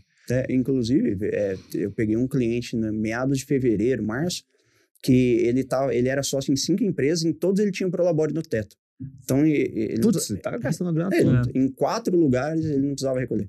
E não é cumulativa, né? Dá- não, você até consegue. Você consegue entrar um pedido, fazer a restituição, tudo, mas imagina se. se ele, Numa, numa dessa aí veio, voltou quanto pro cara? Ó, voltou. putz, ah, Porque quanto tempo que ele tava nessa? ele ficou três anos é e seis meses. Não, foi muita grana. É. Foi muita grana. E ele, em todos, os- tipo assim, num lugar ele tinha 20 mil, outro ele era 15. O salário dele no total dava, tipo, coisa de 70 mil. É, então, isso é, isso é um ponto, pô, que eu vou puxar uma reflexão legal com quem tá ouvindo a gente. É, é muito, a gente vê, porque assim, tem a galera que tá falando que a medicina já era e que não dá conta de ganhar dinheiro mais, mas assim, eu vejo o contrário. A gente vê muita gente ganhando muito. Sim. Cada vez que a gente conversa, a gente vê mais. Então, é, é- a gente vê muito, muitos alunos nossos aí na faixa de 40 a mais. É, e o que, que eu percebo? Tem dois, dois perfis aqui, né? O cara que vai ficando relaxado, porque tá ganhando muito, o fluxo é alto e tá bom. Ah, não, 3%, ah, 4%, é 5%, ele vai, vai nessa. E o cara que começa a apertar, é, é, entender melhor esses números, e, e esse cara ele explode, assim, ó. Ele explode na pessoa física, né? Porque as empresas dele vão gerando muito dinheiro, mas a pessoa física dele vai reconhecendo muito esse lucro, tributado, limpo, e ele vai criando um CPF forte ali. É, às vezes, nessa cultura que nós temos como médicos, né, de delargar e, e pagar 1% a mais, um, 2% a mais pela ignorância, ah, eu prefiro que alguém seja intermediário e leve um pedacinho do meu, porque eu não tenho dor de cabeça com isso. Uhum. Às vezes, essa conta tá fechando muito alta no final do mês e pode ser essa diferença de você conseguir ou não diminuir uma carga horária ou de assumir um novo, um novo desafio por falta de, de financeiro ou tempo, né? Então, isso é, isso é importante porque, às vezes, a pessoa vai no automático, vai no fluxo, igual esse cara aí, ganhando 70 mil por mês. Ah, não, não vou ver esse negócio de contador não, tipo, ou de jurídico, ou de qualquer outra coisa. Paga no teto do INSS todo, mas fazendo uma conta de padaria aqui, é, sobre o, o teto do, do recolhimento dele, o valor mensal ficaria quanto? Na época, tava em média, se eu não me engano, era 723 reais. 723 vezes 12 é 8.600 por ano. Eram quatro Quatro empregos. vínculos a mais. 34 por ano, vezes três anos. Três anos e seis meses. Então, 104, vai dar uns 110 mil, 112 mil reais aí que esse cara doou para Pra alguém. Previdência. Doou Pra Previdência. para Previdência, é. Ah, e, e detalhe, né? O, o contador fazia a declaração de imposto de renda e ele via isso. Né? E aí, quando, eu, quando ele veio para nós, eu falei: opa, peraí, tem uma coisa errada. Por que que você está recolhendo assim? Ah, não sabia. Então, então, assim, que nem você falou, às vezes é legal, às vezes você até solicitar pro seu contador, chega lá. A gente em- vai falar, chega em de- questionar as coisas, É, eu chega- pergunto o número. Chega em dezembro, não precisa nem perguntar muito, se aprofundar. Uma dica que a Manda gente um pode dar é não chegue em março, viu, gente?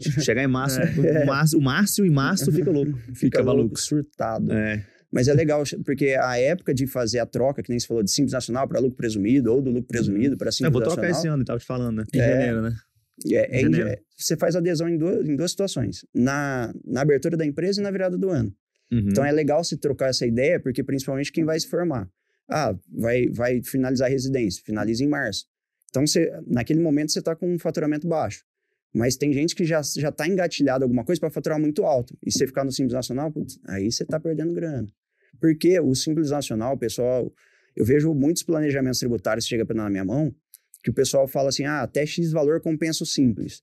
Mas o cara esquece que o Simples Nacional, por conta daquela aquela jogadinha de número do Prolabore, vai influenciar no imposto de renda da pessoa física. Às vezes ele paga no mensal menos, né? O Simples Isso. vem 6%, 9% ali, desculpa, a média, é, por mês. Só que quando ele fecha o ano, ele vai ter que declarar no imposto de renda Pessoa física. pessoa física, um prolabore e tudo É. mais, que vem comendo um valor que passa dos 15% do presumido. É, aí vem, aí vai lá e dá. Eu vi um caso que deu 12, 13 mil a pagar a mais na época do no imposto de renda. final do ano. No final do ano. É, é, no falo- ano seguinte, né? É. No Né? ano seguinte. é, é o que eu falo. É, Barato é, caro. É porque É, no, no final das contas, o, o simples, o Prolabore ele não é prefixado, né? Não, ele acaba sendo variável, Ele é vai variável. ser sempre 20, 28, 30%. Mas tem aquela conta É que 28, até 25 mil, da- né? da. Dependendo. do- É, eu, eu defendo a ideia de 25 mil, mas já vi estudos de alguns contadores que defendem 35. Só Uhum. que aí eu tô pensando, que nem eu falei, tô pensando no todo, que influencia no imposto de renda da pessoa física também. Porque senão chega na época do imposto, não adianta nada. É o famoso cobrir a cabeça e descobrir os pés. Né? É. Então, tipo assim, você tá economizando mês a mês, chega na época do imposto de renda, tem mais uma Tem- paulada. tem lá, né? E aí você não tá preparado. Sim. Mas aí depende. Às vezes o cara, por exemplo, ele tem previdência privada, ele tem dependente, ele tem um monte de coisa que ele pode abater no imposto de renda. Sim. Aí o que você falou? Vale o estudo do caso do cara pra Sim. ver o melhor que se enquadra. Por isso, por isso que eu falo, a contabilidade consultiva, ela nunca vai acabar. Não, Não tem como. Não. Porque a gente sabe, é, é muito complexa.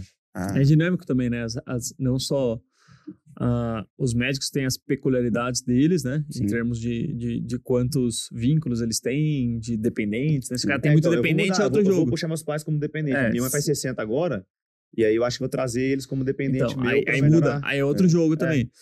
E aí tem a questão também é, do, do- da própria da, das próprias leis tributárias que eventualmente mudam também, né? Sim. Existe uma flexibilidade ali, né? É, é muito complexo. Então, assim, eu falo, hoje em dia, o cara que chega pra você e fala, ó, é isso aqui, é, para todo mundo, esquece. Desconfia desse cara. Eu acho que é um dos é mais muito complexos complexo. do mundo, né? É, é a mais, né? É o Porque- mais complexo do mundo. É. Tipo, o, o- Perplexo. É, totalmente brasileiro e contabilidade brasileira. Totalmente perplexo. É. É, comparado com outros países, mas isso é ruim também, porque isso é uma barreira pro, pro empreendedor, né, cara? Sim. Eu acho ruim isso, porque se fosse mais simples, não tô falando de não cobrar, né? Mas Agora se que o fosse- simples ficou mais simples ainda. hein? Ele ficou mais simples, Era mas assim, pior. É, é, ultimamente nem tanto. Há controvérsias? Há É, controvérsias. e aí pensa Ah, que tem, não, pensa, pensa que tem o, o nome é tem. MEI, tem simples, tem é, lucro presumido, lucro real, que a gente nem falou aqui também, que é uma É. situação de quando o cara gasta muito, né? Estrutura É. física, em CAPEX. É, então, vira uma bagunça e às vezes o cara fica até desencorajado de querer estudar isso e aí ele toma lá no futuro lá um- al- alguma perda, algum loss, justamente por causa dessa falta de interesse, né? Do Sim. cara querer entender o negócio, dominar o assunto pra ver se ele tá fazendo as coisas certinho. É, sa- sabe onde, só te cortando, ô, Márcio, que onde que eu, que eu aprendi, até falei no podcast do Michael, eu aprendi isso, ficar esperto, né, largar de ser bobo com, com contabilidade, quando eu tomei o calote da OS lá, cara. Ali eu me senti um otário. Porque, assim, eu trabalhava sem nota, numa empresa que eu nem sabia quem era, não sabia o CNPJ, não tinha um controle de frequência, não tinha um- um- um- uma escala de plantão que eu assinava e tinha um responsável, cai na minha conta pessoa física. Não tinha como provar. Não, cara, o- o- quando eu conversei com o advogado, ele falou, cara, é complicado, né? Tipo, quase me chamou de trouxa. E eu, e eu tinha que falar que eu era mesmo, entendeu? É, você não tinha prova? Não tinha prova tese, né? nenhuma. E assim, pô, tem jeito de mexer e provar que os caras. Sim, mas, cara, não precisa ser assim, né? É, Uma dor de cabeça grande ainda, dá pra corrigir. Mas tem coisa na contabilidade que não dá, cara. E é aquilo que você falou, né? O, uma vez que você errou nisso aí, se você não perceber isso antes, se fizer aquela denúncia ali, que eu tô errando aqui, desculpa te Sim. corrigir, uma hora que a multa vem, ela vem e, cara, ela só aumenta. Sim. Ela só aumenta. Você vai entrar na esfera de negar a dívida, de querer deixar o nome ali pendurado um tempo, renegociar, mas aí já entra num, num, numa seara que, pô, eu não quero ter que passar, né? É, você vê esse caso que eu falei. Quando chegou a notificação dos 7 milhões lá, até a defesa atual hoje já está em 12 milhões. E aí, Nossa quando terminar o Senhora. processo, vai estar em quantos? Porque Não, a gente sabe que, a, que ah, a- isso acaba com a, com, a, com a carreira do cara, uma É. família, um, sei lá. Não, você vê o, a- o que foi programado pro cara. Eles falaram até em fazer divórcio para conseguir segurar a casa. Tem umas coisas pesadas. Então, assim, Pra segurar a casa, para né? segurar a casa que é dele, né? Porque aí é bem de família, tem umas regrinhas assim. sim, então, sim. o- Mas imagina, cara. Nossa senhora. Não, o, o- cara lá é, um é uma pessoa muito correta, né? Esse, o sócio. E aí ele ficou, quando su- sugeriu isso daí, fa- fazer o divórcio para conseguir Mas garantir. casa ele você não pode ficou- perder, né? É, é, Pra assim, receita, teoricamente. né, então, né, que nem nesse caso aí, ele, que, ele ia perder. que o Wake, a ulti- a última coisa que ele tem é casa em Angra. Hum, Pequenininha, 35, né? 35 milhas. É a única. É a única. É, não, tem que fazer uma piadinha pra aliviar, porque o assunto tava tenso aqui. Eu tô pensando no cara lá, coitado. Deve estar preocupado pra caramba. Mas foi um cara certinho, fez Não, ele é um cara certinho muito e correto, errou um no cara- vacilo ali. E assim, como pessoa, é um cara fantástico. Então, assim, eu, eu como eu tô acompanhando de perto, quando falou, ó, vamos minimizar o, o, o, o prejuízo, né? Uhum. E aí, quando sugeriu até essa questão de divórcio, né, para segurar o Uhum. bem, porque aí vem de família, tem umas coisinhas assim. Ah, o cara deve Ele- ficar mal nossa, demais, nem não deve querer isso, não. Aí ele ficou uma semana ali sem trabalhar. Falei, não, vou, vou dar um, um time aqui, porque não... E se não deprimir, começar a produzir menos, Sim. ganhar menos dinheiro, aí vai afundando. E é um Então, puta sim. profissional. Sim, É. sim. Eu, eu Delicado. considero que assim, pô, a gente se forma. é, eu acho que a lição de casa do médico é fazer o que eu não fiz ali quando eu me formei, é formar e aprender a mexer com o seu dinheiro e com seus impostos. Isso Sim. é, é obrigação de um, de um adulto, na minha cabeça, assim. Um cara não dá pra se intitular adulto se ele não sabe pagar uma DARF, né? Sim. Então, é, isso é dever de casa, porque é o que vai te fazer crescer, e se você não cuidar, é o que vai te dar um tombo aí, uma dor de cabeça gigante, né? Dor de cabeça Não, gigante. exatamente, exatamente. Uma outra coisa que a gente percebe muito também, Márcio, dos nossos alunos que começam a empreender no, no próprio consultório particular, que às vezes é, a gente já pegou muito aluno assim, né? Que às vezes começou ali na Advance, no Cowork, só que chega alguma hora, é muito vantajoso no começo, é igual a história do Simples Nacional e do lucro Uhum, presumido, é, é. a mesma coisa. É muito vantajoso no começo, só que aí chega uma hora que o cara tá, sei lá, aumentando o número de clientes, atendendo mais, aí às vezes você tá gastando 4 mil reais no coworking, que é o dinheiro que você consegue já Sim. começar a pensar em ter seu próprio E consultório. aí, já. e aí tem aquele hábito de olhar quanto que tá gastando e não quanto tá ganhando. Fala, mas eu tô gastando 4 mil, não é, É. possível que eu tô gastando esse dinheiro todo. É. E, e aí precisa fazer essa transição, né? É, qual, qual, qual que você diria que são os indicadores fundamentais, assim, de, um- de uma empresa pequena, que é o consultório no começo, que o médico precisa ficar de olho, né? Em termos de, de, de entender como que está a saúde financeira do consultório dele, que é uma coisa que a gente fala muito, tenta transmitir muito para os alunos, mas às vezes não é uma coisa tão tangível assim para eles, né? Uhum. Legal. É, uma coisa que eu vejo muito, que acontece, é muito recorrente, é a questão do empréstimo. Tudo, principalmente na área da saúde, o pessoal acha, ah, tudo eu vou pegar um empréstimo, vai financiar o negócio. E aí ele, ele não consegue visualizar quanto que ele vai aumentando de custo com, com o local, com custos variáveis, vai. Uhum. Que, que normalmente tem, principalmente com juros, ah, aumentou Selic, o cara nem, nem se atenta a isso, vai lá pega uma um baita empréstimo, sendo que às vezes ele tem capitalizado ali o dinheiro. É. E aí ele não Mas consegue. no Brasil, né? Que de um É. ano pro outro é de 2 para 12. É, brincando, né? É. Você piscou, você já tá. É. E aí o pessoal não consegue visualizar isso. Primeiro ponto, não consegue visualizar o que ele tá ganhando, o que ele tá gastando. Esse é o primeiro ponto. Segundo, quando você tem o número, ele não sabe analisar. Pô, meu endividamento é o quê? Ah, eu- eu- ele vai olhar o básico. Tô, ganhando, tô faturando 10, tô com um empréstimo de 2, tem um custo da, da, da funcionária de X, mas aí não coloca tudo na ponta do lápis. Não considera que de- é, o imposto é variável, depende de quanto ele ganha, ele tem outras empresas, influencia. É, O que, que acontece? Estou trazendo dinheiro, capital de fora de um outro serviço, que às vezes é um plantão que ele está dando para dentro da empresa e aí acaba matando o fluxo de caixa. Então, o próprio indicador que ele deveria estar utilizando a favor dele, ele está ele tá matando, né? Contra, né? Maquiando ali. É, É. porque ele, ele- é, eu falo que o médico muito ele se sabota, né? Quando- No começo, principalmente. Porque ele tira dinheiro de um outro lugar para colocar ali, para ele, aí ele, como você falou, quando você tá ganhando muito, você acaba meio que se desleixando, tal, Sim, você sim. acaba não, não se atentando em alguns pontos. E aí o pessoal não consegue olhar um endividamento, não consegue fazer. É que nem vou falar muito em ativo circulante contra Aí trava. pro pessoal não, não, não, É. não, não travar um pouco. Mas assim, eu acho que o legal é você pelo menos fazer um fluxo de caixa. Quanto que tá gerando de lucro? Cara, joga o quanto você tá ganhando contra todas as suas despesas, faz isso Custo acumulado. fixo, variável, né? Conta É. de água, luz, telefone, papel higiênico, tudo É isso é o, custo. o- o básico. E, e eu vejo o pessoal pecando muito no- naquele custo bobo, que é o que? Às vezes o material de limpeza, às vezes. Subestima, né, os é. custos, né? A galera subestima. A gente chega, a gente conversa com os alunos, que a gente faz É, mentoria. teve um caso né? que a gente fez. Aí, eu- Cara, é, Quanto que é o custo fixo Ah, consultório? Ah, uns 7 não, em São Paulo. é uns três, quatro, Aí, não passa de sete. aí o aluguel, 5. E a secretária? 2,5.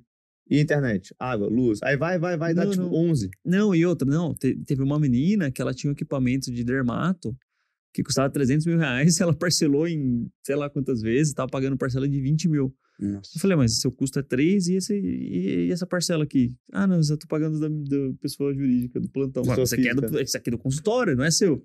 A gente fala, o, o Você tem que entrar no custo também. É. Eles se, Entendeu? eles se boicotam. Então, tipo assim, não vê que o cafezinho, às vezes, é, é o custo da empresa. Sim, tudo, tudo é custo. É que não consegue visualizar o negócio como empresa. Uhum. Ah, eu paguei na minha conta física lá, que nem você É. falou. Não, é, o pessoal não consegue separar isso. E querendo ou não, você tem que tratar como uma empresa mesmo. É. Um fluxo de caixa. Às vezes você tá pagando para trabalhar. Não, e às vezes parece uma coisa complexa, né, pra quem tá ouvindo aí e fica na dúvida, ai, como é que eu vou fazer isso? E sim, é, no, no início é uma coisa nova, né?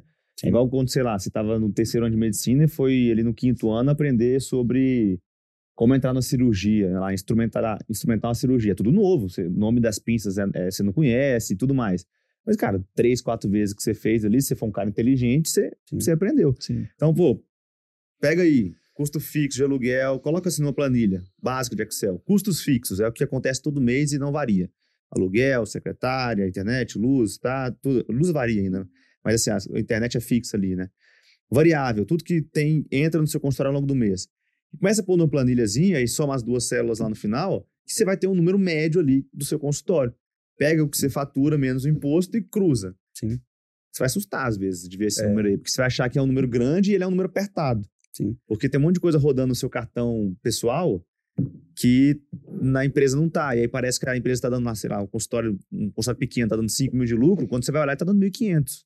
É, imagina quanto essa, essa moça que você mencionou aí, ela vai retornar o, o lucro, né? O, que ela fez um investimento num- Sim, num- sim, num- numa num- máquina. numa máquina. Quando aquilo vai retornar em Quando lucro? vai dar o ROI, né? É, É. quando? Em quantos anos, né? É, e aí ela tá achando, nossa, tá lindo, tô ganhando 5 mil por mês. Na verdade, você tá dando prejuízo de 15. 15. É. De 15. E é isso que o pessoal É, não e a consegue pessoa tem que visualizar. entender também que, às vezes, é, o custo do consultório ele vai crescer. O meu consultório lá em Minas, ele tá, ele tá pausado, né, do ponto de vista de atendimento, mas ele tá rodando academia e tudo mais. Aí eu fiz uma reunião com meu irmão essa semana, deve ter dois dias, pra ele, me- ele, ele administra e vai me passando as coisas, né? E ele tem um custo de 17.500. E quando eu montei meu consultório, é, o meu custo era 6 mil.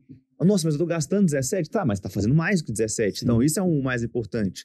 A Olimpo começou com um custo De 20, 15. é, de 15, era É. 15, né? Hoje tá num custo muito maior que isso. Lógico, é São Paulo, é Moema, é mais É. caro e tudo. Mas, assim, é, se você não conseguir administrar o seu custo pequeno, você não vai conseguir administrar o custo grande. Sim. Então, começa fazendo conta de 10, 20 reais mesmo. Sim. Não deixa para esperar a conta de 25 mil para fazer, porque vai dar tudo errado. Não, e, e outra coisa, não só com relação a essa questão de projeção, né, de margem, conforme você vai crescendo, seu custo naturalmente vai crescendo, né? Mas também com relação é, à efetividade do que você está gastando, né? Sim. Então você pega ali, você faz um painelzão, um dashboard de todos os seus custos, vê quais são as porcentagens e você muitas vezes se surpreende. Pô, É. mas estou gastando 14, 10% de todo o meu orçamento Um com isso café? aqui. Isso aqui não tá dando. E não, não importa. Pode ser. Às vezes o café gera uma percepção de valor Sim, grande, você pode foi- cobrar mais a um um disso. exemplo. né? Foi um café É, bom, né? Só que você tem que ter esse racional de olhar para tudo que você está gastando e falar de tudo que eu gasto no consultório, desde a parte de, de pessoas, que é o OPEX, do CAPEX, que são máquinas, e, e de coisas que, que, que são é, assinatura, de, de é, pronto eletrônico, CRM, CRM, não sei o que. Tudo em algum momento você tem que pegar, olhar e, e fazer um gráfico de pizza, né? Eu gosto Sim. de fazer aquele gráfico de pizza. Aí você vê quais, o que representa, né? Seus gastos ao longo do ano, E outra, em termos de uma conta porcentagem. dessa que vai, vai te obrigar a aumentar o preço da consulta. Exatamente. Sim, Às sim. vezes você fala, pô, Um dia a gente fez esse exercício rápido com a aluna, e assim, ela tava num modelo caro, assim, de atendimento. Porque no- na cidade dela, interior, não tinha coworking, então ela meio que dividiu o período ali e tudo. Aí, acho que eu não vou lembrar de cabeça certinho, mas assim, consulta e retorno, ela tinha um custo de 140 reais. Ou 180 reais. 180 reais. E ela queria cobrar 250 na consulta. Aí eu falei, você vai trabalhar uma hora da primeira consulta e meia hora na no, no retorno por 70 reais de lucro. Uhum. Aí ela, não, então não dá pra cobrar isso. Exatamente, você tem que cobrar Não dá. pelo menos 350 aqui É, pra valer, valer a pena. Mas, mas Nossa, mas é uma consulta cara. Eu falei, não é cara, é, são os custos de operação da sua Sim. empresa. Sim, exato. Não é você que tá ali mercenário ganhando que dinheiro. às não, vezes ela cara. tá pagando É. pra trabalhar. É o E custo tem, do Brasil. E tem coisas que dá pra você enxugar o custo, Sim. tem coisas que você tem que aumentar, porque tá dando resultado, entendeu? Às vezes você tá, sei lá, utilizando um material para fazer um procedimento. Sim. E aí você vê que esse procedimento ele tem, tipo, uma margem de contri- contribuição alta, né? Pô, eu gasto X e, e tô cobrando 4, 5X. Pô, uma margem de contribuição alta, né? Uhum. que é o tal do markup lá. E aí, e às vezes você tá preocupado porque você tá gastando muito com aquele, aquele negócio e aquele negócio tá te dando muito lucro. Então as pessoas não têm essa visibilidade Sim. de ver o que, que de fato dos custos tá sendo efetivo, né? Porque chega um momento é, que você vai ter que aumentar o seu custo, investimento, Sim. para gerar mais renda. Sim. Que às vezes é comprar um, um equipamento que vai. Eu, eu, eu brinco que assim, o primeiro grande investimento do médico é a secretária. É.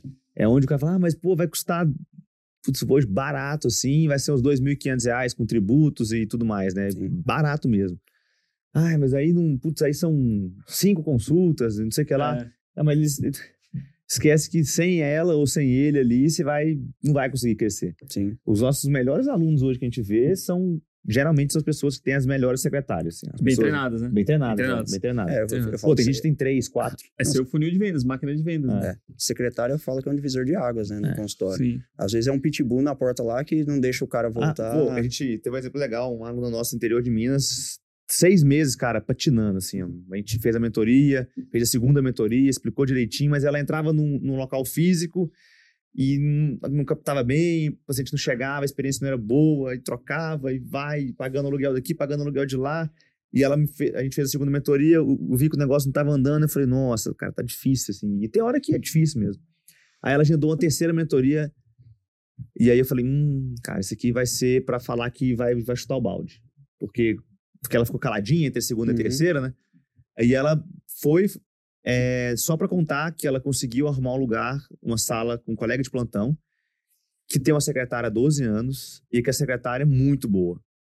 Muito boa. E aí eu vou, dar números aqui do interior de Minas, uma consulta de 250 reais. Não é um valor alto. Mas ela conseguiu fazer 9.400 reais no último mês, que foi o mês de agosto agora, é, com, nesse novo modelo. Legal. E ela tava fazendo zero, assim, mil no- ah, em maio, junho. Não foi ela que se reinventou como pessoa, ela entrou num local que tinha um fluxo todo. E aí a secretária já cuida dessa parte toda de, de organização financeira, de tributo Legal. e tudo mais. E assim, então às vezes é, são esses saltos que a carreira nos pede para dar. É entender de contabilidade, é entender de secretária, é entender no fluxo financeiro mínimo, de finanças. Quando você vai completando essas, essas figurinhas aí no álbum, que tá na moda agora por causa da Sim. Copa, né? Quando você coloca a figurinha lá do, da contabilidade, deve ser uma figurinha premium lá, aquela figurinha mais cara. Você- quando você coloca ela no seu Lendárias. álbum... Lendárias. Quando você coloca a figurinha da contabilidade, do financeiro, da secretária, cara, o seu álbum vai ficando mais forte e você É. consegue crescer. Até porque no fim é você que tem que gerenciar, você tem que direcionar. E Sim. aí você entendendo tudo um pouco, você às vezes tem uma sacada ali que, que a sua secretária que ela não tem aquela expertise você tem. E aí você economiza, você potencializa a venda, enfim. E vai embora, né? Uma outra, uma outra questão também, essa questão de gerencial, de contabilidade, tudo, que é um problema que, eu, que a gente fala muito, né, no, no- dentro do, das aulas ali do, do MCP, é que o médico é uma figura muito centralizadora, né? Sim. É, é um cara que naturalmente já Já falar a cabeça dura, né? tá- É, A é cara tipo do isso. Ali, ó. É um cara, é um cara muito falar- centralizador. falar isso. É um cara muito, é um Já cara, passou várias aí. né? é um cara muito centralizador. Então, tem cara que até às vezes é organizado, não é todo mundo que é desorganizado. Tem, tem muita gente que vem organizada pra gente, só que é um cara que ele não sabe trabalhar em equipe, não sabe Delegar. é, trabalhar com o conceito de squad. E o que é o conceito de squad? Que é uma coisa que a gente tá aprendendo recentemente, né? É basicamente você formar equipes que sejam autogerenciáveis. Então, você pensa que você vai montar seu, sua estrutura comercial, que vai depender de, de pessoas que fazem o papel de secretária ou gerente de relacionamento, né? Sim. E você não pode montar uma estrutura que dependa de você para funcionar. Sim. Porque senão você não consegue escalar, você não consegue exercer outras atividades de, de, de gerenciamento. Só um adendo. Talvez você vai precisar dessa estrutura onde dependa de você por algum tempo. Dois, três, na hora quatro, de cinco implementar, anos. na hora de implementar. Isso, mas assim, imaginar isso pro resto da vida é perigoso. é perigoso. Sim. E aí o cara tem dificuldade, muitas vezes, em treinar e acreditar no potencial das pessoas, né? Sim. E às vezes até em recrutar a pessoa certa para executar aquela função. Então hoje, na Olimpo, os nossos custos vêm escalando e graças a Deus a receita também vem, vem, vem acompanhando esse crescimento. Amém. Então, pô, a gente já passou de seis dígitos de, de, de custo mensal por mês, já, que é um custo É começar É o alto, mês né? devendo 100 é, é duro. É duro, é assim. é, não é só custo fixo, né? Mas é o custo- todos os custos. Mas pensa que é, quando a gente. Ah, e o Inspiro você pegou ela à vista? À vista. Quanto Peguei que deu de diferença? Ah, deu. Eu consegui uns 15% de desconto. Dá uns 50 conto aí. É. Por aí. Legal. Aí você vê. 15%. Porque a gente tinha um fluxo de caixa, né? Sim. Custo de oportunidade. É melhor você esperar um ano ali, talvez. Um Sim. ano não, porque ela vai gerar, né? Mas, enfim, se tem um fluxo de caixa de planejamento, você economiza 50 mil reais numa- máquina. Não, exatamente. Brincando. E aí hoje, é, falando nessa questão de, de squads, de times, a, a gente tem três. Você, quer- você foi lá, né? Você conheceu lá Sim. a estrutura. A gente tem três meninas que trabalham lá no front desk. Um, beijo para pra elas aí, Magali, Val, Magali, Bruna e Val. É. Boa. A gente vai contratar mais uma agora que a gente vai expandir. É, só que hoje eu tenho zero preocupação, cara, com o front desk, porque eu mensuro com dados. Por que, eu sei que tá rodando bem? O tempo de resposta tá bom, eu consigo mensurar isso. Eu sei que o NPS do, do pessoal do front desk tá acima de 90, que é um pô, NPS Muito fantástico. É, e eu sei que a taxa de conversão delas tá muito boa, tá acima de 30%. Então, por que, que eu vou ficar metendo a minha mão lá, minha colher? Eventualmente vai surgir um outro atrito, mas no- na média, elas estão performando muito bem. Só que pra isso acontecer, você teve que se dedicar um tive que lá, tive que descer, né? Tive que descer lá no terrão, construir o negócio e tal. Treinar elas, assim, tipo, no, no começo era uma vez por semana, hoje é cada 15 dias, né? É, mas tem, tem, tem que haver uma, uma, um período de implementação, depois que está implementado, que exige uma, uma energia, um desequilíbrio ali, né, de, de, de, de, de, de força operacional mesmo. Sim. Depois que está estruturado, você só acompanha com, com, com dados objetivos, que é o tal dos, dos KPIs lá que o pessoal fala, né? Marcadores. Que são os marcadores de, de Os dados- os sinais objetividade. vitais ali, do sinais vitais do consultório, exato. E é isso para todos os setores, né? Para o marketing. A gente vai estabelecer uma régua ali de, de, de, de acompanhamento de evolução que vai depender de uma implementação e de acompanhar os processos que estão rolando ali com indicadores. Vai ser o número de leads, vai ser é, crescimentos, crescimento do, do Instagram, e aí você vai setando, né? Você vai entendendo, é, você observa um período de seis meses, você vai entendendo quais são os desafios e onde você quer chegar. É, e aí o médico tem muita dificuldade de fazer, criar esses processos, né?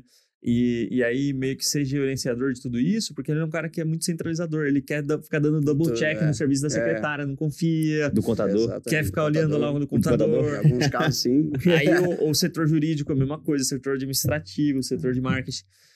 Então, o cara fica louco, porque o cara assim não vai conseguir nem executar o serviço assistencialista dele direito, nem gerenciar direito. Então, acho que o desafio é esse. Como que você, que é médico especialista, está ouvindo a gente, Uhum. vai criar equipes e squads que sejam autogerenciáveis, que vão te permitir, por exemplo, estar gravando um podcast numa Hoje é, aqui, Uma hoje é quarta-feira à quarta-feira, tarde aqui, Quarta-feira, e o pau comendo lá na- lá na clínica. Então o desafio é esse, né? É, eu acho que por isso que por isso que é um dos motivos que é, existe tanta margem para crescimento de, de é, Serviços de saúde produtos e serviços de saúde no Brasil, Sim. porque É, o Márcio a, pode a régua é muito isso aí, baixa, né? né? E, o, e o Márcio também Você tá, tendo com crescimento absurdo, né? 1.300 aí clientes, você deve ter uma noção... Conta um pouquinho mais pro pessoal, né, da, da, da, da sua empresa, como É. que tá. An- Antes de puxar, é a da- história, né, de puxar da empresa, você deve ter uma noção boa do que está sendo rodado em termos de dinheiro na saúde do Brasil hoje aí, né? Sim. Esse tanto de cliente, clínica e tudo mais, né? Sim, é, você vê que, que teve um crescimento muito grande, principalmente de consultório particular, né? Antigamente o pessoal era muito refém de plano de saúde e hoje eu já vejo que está indo para uma outra linha, né? Então, peraí, vamos, ó, galera, escuta o que você tá ouvindo, né? O contador tá dizendo que tá vendo um movimento de crescimento de consultório Não- não é particular. É. Não é a gente, tá bom? Não, não- isso- entenda que isso não é um viés meu e do Rubão aqui do MCP. É o cara que vê o número final ali falando. Os médicos estão fazendo mais consultório particular e tem aparecido dinheiro na conta deles. Então, ó, tem espaço, o mercado não tá saturado. É, não, tem muito espaço, tá todo mundo indo para esse lado, justamente porque caiu um pouco o atendimento, pessoal, quando tá no convênio, principalmente dentro de um hospital, alguma coisa ali, roda mais automático, né? Particular tem todo um cuidado, tem um, é, é outro e nível, o né? paciente tá, tá buscando essa diferença de atendimento, né? Isso, o pessoal percebeu que precisa disso, né? Você, você, quando você precisa de médico, você vai no, no particular ou no convênio? Não, eu nem vou. Eu tenho, eu tenho um convênio, mas eu vou no particular, O né? convênio é só para exame, só é, pra... só pra cumprir tabela, né? Só pra ter. Vou falar isso, eu mandei as notas da Olimpo lá da fisioterapia. Deu certo. O Rubão, ele queria ganhar dinheiro comigo, não tá escrito. Show. Então, então é isso. Eu acho que tem, tem muito espaço, o pessoal tá indo para esse lado. Então, assim, tem que investir nisso. Tem que investir em conhecimento, tem que investir no, no material humano ali para rodar sem você. Né? E que nem eu falei, eu sou suspeito porque eu, eu, sou- eu defendo muito processo, né? Eu acho Uhum. que tem que ter processo. Sim, total, total, Legal. total. E como que está sendo o crescimento, né, da, da, da MS, MS. aí? Quais são o, as lacunas que vocês enxergam aí no, no, no mercado da saúde como um todo? E, e como que tem sido o relacionamento com, com os médicos aí? Legal. A MS, eu falo que é um, é um projeto, assim, chega a brilhar o olho, né? Quando eu falo, porque é um negócio que eu comecei ali sozinho, comecei só, só eu e eu mesmo. Mas você começou quando? Eu comecei com a NTW lá, que é a franquia, né? Comecei ali em meados de 2018. Ah, recente também. A MS completou três anos agora em junho. Então, comecei sozinho mesmo, implantei todos os departamentos. Hoje eu tenho 35 funcionários. A gente tem cliente praticamente em todos os estados. Qual que não tem? Vamos arrumar um agora. Ah, eh, não, já tem todos. Já, a gente Ah, já tem com todos já? agora. A gente Ah, já, com- já, já, com- já completamos todos. Fechou o álbum. É. Fechei o álbum da, da Copa. já dá para vender o álbum da Copa. É. E, e aí eu, eu é que assim, eu, eu foquei muito no problema. Eu sou muito dessa ideia. Eu foco no problema, né? Uhum. Tanto que a gente tá- vai lançar um aplicativo novo agora em outubro, justamente para atender uma demanda nova, né? De criar conteúdo para o cliente, um e-book ali para ele entender o porquê, porque às vezes ele fica com receio de me perguntar, ah, não vou perguntar pro Márcio e tal, e aí a gente sabe que tem os gurus na internet, cada hora é uma informação diferente, então tô criando um e-book próprio, vídeo explicando. É, é, minha ideia de longo prazo é criar um ecossistema não limitado a uma contabilidade, treinamento para secretária, que eu sei que é importante, tem a parte de etiqueta, vestimenta, Então, assim, eu tô tentando, tô fechando o círculo para justamente para potencializar é, o médico a fazer o trabalho dele, né? Uhum. Ó, cuida, cuida aí do seu paciente que eu cuido do resto aqui, praticamente, dentro do possível, né? Então, desde de de plantar sementinha, né? Meu, meu aplicativo tem esse controle de plantões e pacientes, que eu gosto que o pessoal consegue entender quanto ele... Putz, quanto que eu vou fazer esse mês? Quanto que eu vou ganhar? E aí eu forço o pessoal, e aí, você tá abastecendo lá? Você tá lançando suas despesas? Ele, Justamente- ele faz o input lá dos dados. Ah, Tudo. dei três plantões. O valor do plantão e já aparece já no final do mês. É. né? E aí, para De plantar a acordo com a- sementinha. É. Tipo, o cara tá cadastrado numa alíquota X, ele coloca três plantões a 1.300, já... É, lá não, não puxa o imposto, é mais um controle Tá. dele mesmo para ele ter uma noção de quanto ele vai ganhar. Que eu quero que ele consiga visualizar isso. Uhum. Eu quero que saia daquela ideia do Mas para automático. criar o hábi- hábito, né? Isso. Criar o hábito de, Exatamente. de É, faz gerar, gerar alguns inputs que vão mostrar como que tá a evolução dessa receita. E, não sei, eventualmente ele cruza isso com os gastos dele. né? Sim, Legal, é. legal. A ideia é isso. Então, assim, é uma ideia bem diferente mesmo. Eu, eu falo que eu tô indo na contramão do que é o, a contabilidade hoje. Eu sou muito a favor da consultiva, até porque eu vim de auditoria, né? Então, eu gosto de antecipar o problema do que Você viu muita coisa. ficar, Sim. ficar resolvendo problema. Resolver problema é chato, é trabalhoso, é demorado e nem sempre tem o resultado que a gente espera, né? Uhum. Então, a MS é, é, é um projeto bem, bem legal e bem Show, diferente. show. Pô, e eu vou... Quem aí tá procurando um contador, pode mandar mensagem lá pro, pro Márcio que... Eu nem falei com ele não, mas ele falou que vai ter um- um- uma surpresinha pra quem mandar um alô pra ele da MS. Não, e tem. É. Com a MS Saúde. Passa, passa seu, seu contato pra galera do, do Instagram, né? Como que a galera te acha É, como na, que o pessoal te encontra aí, Márcio? É, ó, o meu Instagram é M. Márcio Miguel, a, da empresa é MS Saúde Contábil. E aí, só chamar lá que a gente Boa. faz. Quem quiser também encontrar o Márcio, acho que pode ali na, na Avenida Ibirapuera. Qual que é o número lá, Rubão? No Instituto Olímpico, ele vai, tá, vai ter muito trabalho lá com o Rubão. tô lá direto Vai agora. estar lá direto resolvendo alguns, alguns problemas lá do, do Rubão. É, lá é 1327 lá. Conjunto 1327. 503. né? Pô, tô brincando. Acho que. Cara, o exemplo da, da, da clínica do Rubão é um dos que eu mais curto, assim, de case que eu tenho próximo, assim, porque tá muito redondinho, cara. Tá, Tá, tá, tá, tá, tá tá bonito de ver. Falei Você, você, você olhou de dentro Eu agora na falei ele. contabilidade, né? Feito. Se todo, todo, todo esse consultório fosse assim, seria sucesso. É, então, e é aquilo, né? É chato, né? O Rubão é chato com essas coisas, tem que dedicar Tem que e tudo. Mas uma vez que você constrói o hábito da excelência, você não, não aguenta fazer o negócio mal Eu, feito. eu controlo mais, eu sou mais controlador com as contas do consultório do que com as minhas contas pessoais. É porque tá sobrando muito, É. então não precisa fazer toda. Exatamente, já relaxou, né? Não, pô, é- é- ainda não, É não, que não cheguei nessa das fase. pessoais é a Thaís, entendeu? Ainda- Ele não quis falar Ah, aqui, então. não. A- entendi. Ainda não cheguei dessa, da- dessa fase da bonança, mas tem razão, né? A, a Thaís cuida da- dessa parte. Eu não, opino nada lá em casa, né? Só, só na empresa. Só na empresa. Exato. Lá eu, eu sou sócio da Thaís, só que eu tenho Ah, é. 0,01% de É, participação. É, Cuidado, tem uma conta retroativa depois. É, né? Ela quer te cobrar. né? É, vou, vou- vou mandar todas as árvores pra ela também. né? Já que você Boa, que tem o boa. poder de voto aqui. É. Legal. Baita tocação É, de ficha foi um- aí. foi um belo Foi- papo. foi acho massa. que trazer essa noção pro pessoal da importância da contabilidade. Não é um negócio que você contrata, larga, esquece. Vai ser a mesma coisa a vida inteira, né? É, o pessoal tem que entender que contabilidade, tudo que envolve seu dinheiro, seu planejamento, é investimento e não custo. O pessoal Sim. vê como custo. Por isso que eu falo, vai para contabilidade digital, aí tem várias dores de cabeça. Não, você tem que ter uma contabilidade que vai andar junto com você. É, é, eu falo do Principalmente divisor quem de... tá com o, o intuito de, de crescer no particular. É. É, exato. Porque aí fica mais complexo o negócio. Sim. Porque se for ainda só plantão, beleza, né? Tipo, bem menos complexo, né? Sim. Porque é uma coisa mais. o mais plantão, é, cara, eu acho que é, é tranquilo. Equação de primeiro grau, né? É, mas mesmo assim o pessoal ainda erra. É. Mesmo assim, às vezes ainda a galera, ainda a galera come bola. É, eu acho que eu paguei mais imposto numa época grande da minha vida aí. Porque eu entrei na, na, na empresa que você tava, Então, mas você já, já, já gerava uma, uma grana boa já. Eu era plantoneiro Você já era plantoneiro bem. É, você É, não, bem. eu fazia os, eu fazia os dois Não, plantões é, ali. Você né? ganhava bem já. Você, não, você- então, então você não perdeu muito. você não perdeu muita coisa, não. Perdi saúde, né? É, isso sim. tá recuperando. Não, eu fico lembrando esses dias, gente, 16 plantões noturnos no mês, assim, ó. Nossa, loucura, né? É, era. É, eu falo que eu- foi necessário, assim. é, Tipo, precisar. Na época foi necessidade, eu tinha feito um. Tava montando a clínica lá em Patos, nessa época. E aí tinha entrado pandemia, tinha entrado um monte de coisa. Eu tinha feito o compromisso financeiro de pagar aquela dívida todo mês. E não. Assim, meu consultório fazia X, ele foi para 2 mil por mês.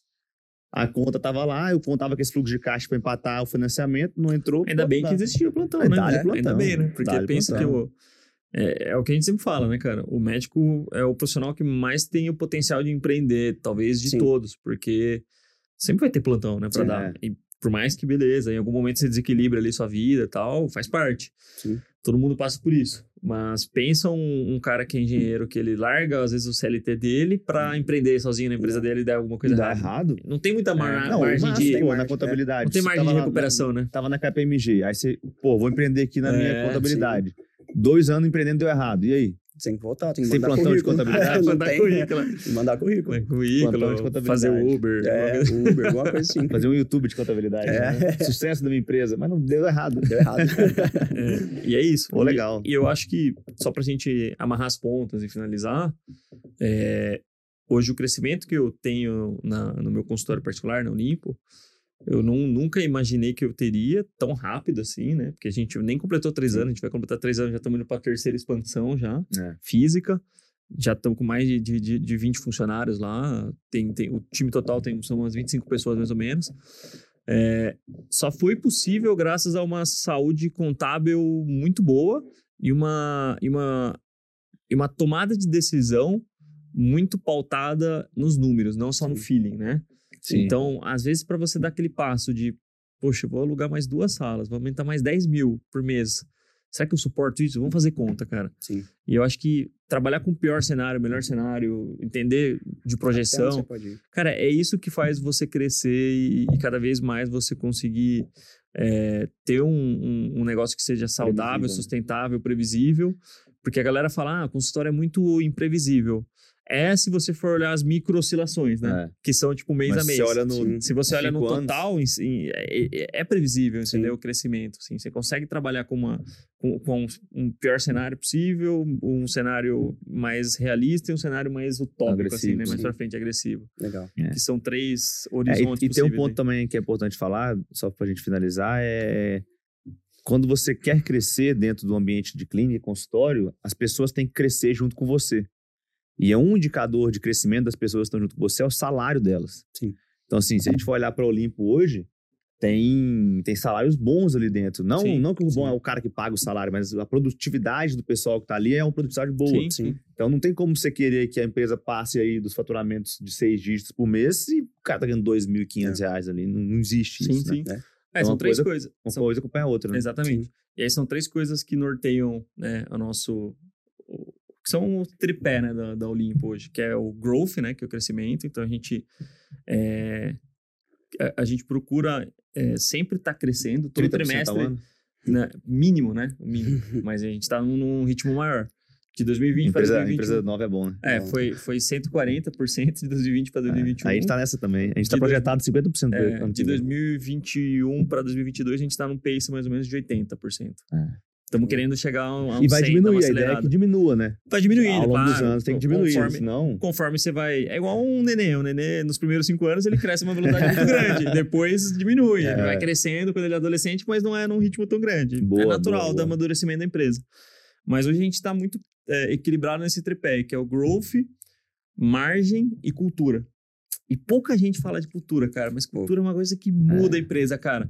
E o médico, ele vem de um ambiente hierárquico, Que a cultura é horrível, a cultura é horrível, cara. Às vezes ele replica esse- essa cultura, é, às vezes ele pisa ali na, na galera que trabalha com ele, pisa na, na enfermeira, Isso no contador. pisa no contador, Manda uns áudios chatos ali. pisa na secretária, e às vezes ele tá. é, e, e- e além de ele pisar, ele centraliza todas as ações dele, ele começa a, a criar uma cultura que está totalmente voltada contra ele, cria- inclusive começa a, a- criar até animosidade contra a figura dele, né? Joga contra, né? Não é incomum a gente ver isso no Brasil ainda, infelizmente. É, então, assim, se a gente não olhar para nossa cultura e, ah, mas só sou eu e minha secretária, não importa, já tem uma cultura tem uma ali. cultura, Já tem uma exato. cultura ali. Se você tem você e mais uma outra pessoa, já existe um jeito de fazer as coisas.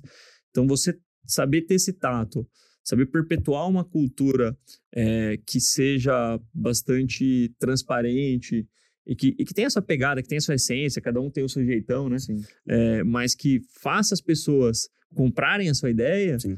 é o que vai fazer a pessoa entregar lá dentro, né? Sim. Que vai gerar resultado. É, então, legal. se a gente não tiver essa, essa, é, essas três pilares ao meu ver, a gente não conseguiria ter chegado onde a gente chegou, né? E é, o- é a pegada também da linha da medicina, Sim, também sim. que, eu, que hoje eu O tô. meu também é isso, eu foco muito. Eu, eu, na São Martinho, eu, eu aprendi um negócio muito legal quando eu trabalhei lá. É a ideia do espiritual Disney. né? É legal que você chegava em todos os É. cantos lá, a galera falava: não, ó, essa caneca aqui é minha, esse microfone é meu, e, e a galera se sentir dona. Então eu vendo muito essa ideia, por isso que a gente também conseguiu crescer muito rápido. Sim, É difícil, né? Porque você tem que criar processos, cada um tem seu jeito. sim. É, hoje o pessoal vê muito mais salário e não vê projeto, que nem nosso projeto é muito grande.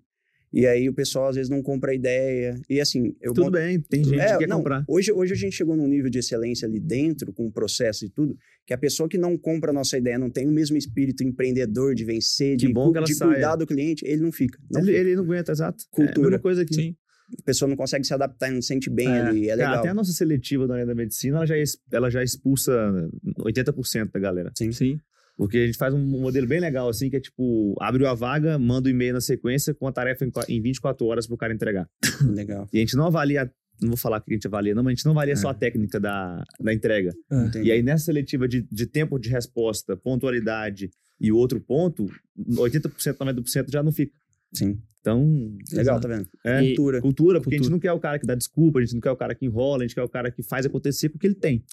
Tem um cara que, que eu gosto muito, que eu acompanho, que é o, o Marcos Marques lá. Sim, cara bom. Ele fala, cara bom, ele fala uma coisa que é muito interessante, que eu vejo que é muito verdade, que um termômetro da sua cultura é quando você demite alguém e essa pessoa ela fica muito surpresa com a demissão. Sim. Se ela tá muito surpresa com a demissão, É. tem uma coisa muito errada nessa Exato, empresa. tá? exatamente. Exato. Porque assim, Exatamente. naturalmente, as pessoas que não têm um fit cultural, elas vão meio que se expulsando elas mesmas, em algum momento elas vão desejar sair, e quando você vai falar com ela, ela já.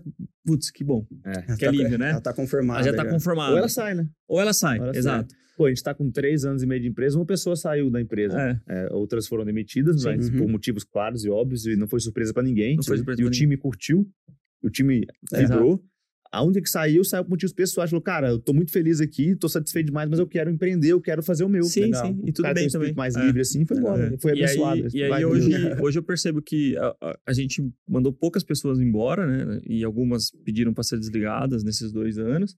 Mas foi muito tranquilo, assim. Inclusive, a gente mantém amizade, assim, Isso, com uma das filhas que pediu para sair e tudo. É, e aí, isso é um, é um meio que um termômetro indireto, né? Ah, da- dessa sim. cultura. Acho que foi bem legal, assim. Pô, baita, Legal. baita, baita tocação de ficha aí. Fomos em vários assuntos além da, da contabilidade, né? sim, Show, sim, show. sim. É muito Show. bom. Até porque esse contato que a gente acaba tendo, né? Eu tenho. é, eu falo que eu sou um pouquinho diferente também, porque eu sou o único dono da empresa, né? E eu participo de tudo. Então eu gosto de entender a dificuldade do meu cliente, tudo. E a gente acaba pegando até essas histórias curiosas, né? Tem N histórias aí. Sim. Mas é bom que a gente consegue visualizar de uma forma diferente, né? Porque antes eu tinha uma visão de médico, hoje eu tenho a visão deles, né? De vocês, na verdade. Que é totalmente diferente. Exatamente, isso que eu ia falar. Cara, quando a gente conhece esse bicho, né, que é nós aqui, os médicos, é, bicho no bom sentido, né, do, desse esse, ser típico, assim, assim como é um dentista, como é um Sim. advogado, quando você entende as necessidades que, que a gente tem, você consegue enxergar soluções. Sim. E na maioria das vezes elas são muito mais simples do que a gente enxerga lá fora. Exato. A gente tem uma imagem, uma coisa assim, o médico às vezes se enxerga também assim. Cara, mas é, é simples a parada ali. ó. É, faz isso aqui, bem feito, que, que tende a dar super certo. Show. Show. Boa, é aí. Pô, baita tocação de ficha, como diz o É, Rubão Só aqui. pra gente amarrar as pontas, então, Márcio, é, se você fosse fazer uma prescrição, se você fosse médico Uma uma prescrição prescrição, contábil, né? um um DRE cara, do pra um médico. cara que tá, um especialista que está formando agora, qual que seria essa prescrição que você daria aí para o especialista que tá formando agora? Cuide muito da sua empresa. É, tem, entenda o, status que está a sua empresa, pedindo documentos, pedindo certidões, pedindo números comparativos, que é o principal, porque tem, essa, tem muitas opções. Né? Ó, por que, que eu estou pagando isso? E se eu fosse fazer em outro regime? Então é legal você entender a saúde da sua empresa, você entender para onde você está indo e falar, ó, legal, tá vendo esse comparativo? Ó, eu vou mudar o meu cenário ano que vem. Então, assim, cuide da sua empresa e entenda o, o hoje, entenda para onde você está indo. Que aí você consegue economizar e às vezes é assim, a gente fala 5%, pô, 5% no montante aí, em Nossa, dois, cara. três anos, às vezes é o investimento que faltava para você comprar um ultrassom, você comprar um material, você dar uma guinada de vez na Cara, carreira, né? Eu falo que, mas 5% não é na, é na primeira linha, né? Não é na última linha. Isso, Então, exato. 5% do seu todo não é 5% de lucro a mais. Né? Mas é muito mais do que 5% de lucro. Sim. Porque vem em cima de tudo, né? Do bruto. Uhum. é Do bruto, é. total, né? Então, assim, é muito importante você entender onde você está e para onde você está indo. E o status que está a sua empresa, você não ser pego de surpresa. Porque às vezes você vai fazer um investimento, vem a paulada. Fala, nossa, mas eu não sabia disso, não sabia que a empresa estava assim. É. Então é importante. Boa, Boa. boa. Boa, boa. Isso aí, show de bola. Boa sorte aí Boa. pra cuidar do- das Boa. coisas do verão, por acho precisar que- fazer umas orações. É, aí. então, vai precisar. E é isso aí, pessoal. Quem precisar aí de um help na contabilidade, pode procurar MS Saúde. MS, MS Saúde MS Contábil, Saúde né? Contabilidade. É, no, no Instagram, MS MS Saúde Contábil. Contábil. Isso. E também quem tiver mais interesse em saber como é que funciona o MCP, a gente tem aqui no, no link da descrição, aqui embaixo desse vídeo no YouTube ou no, na descrição do Spotify. A gente tem os links ali para direcionar vocês para as nossas páginas, tá bom?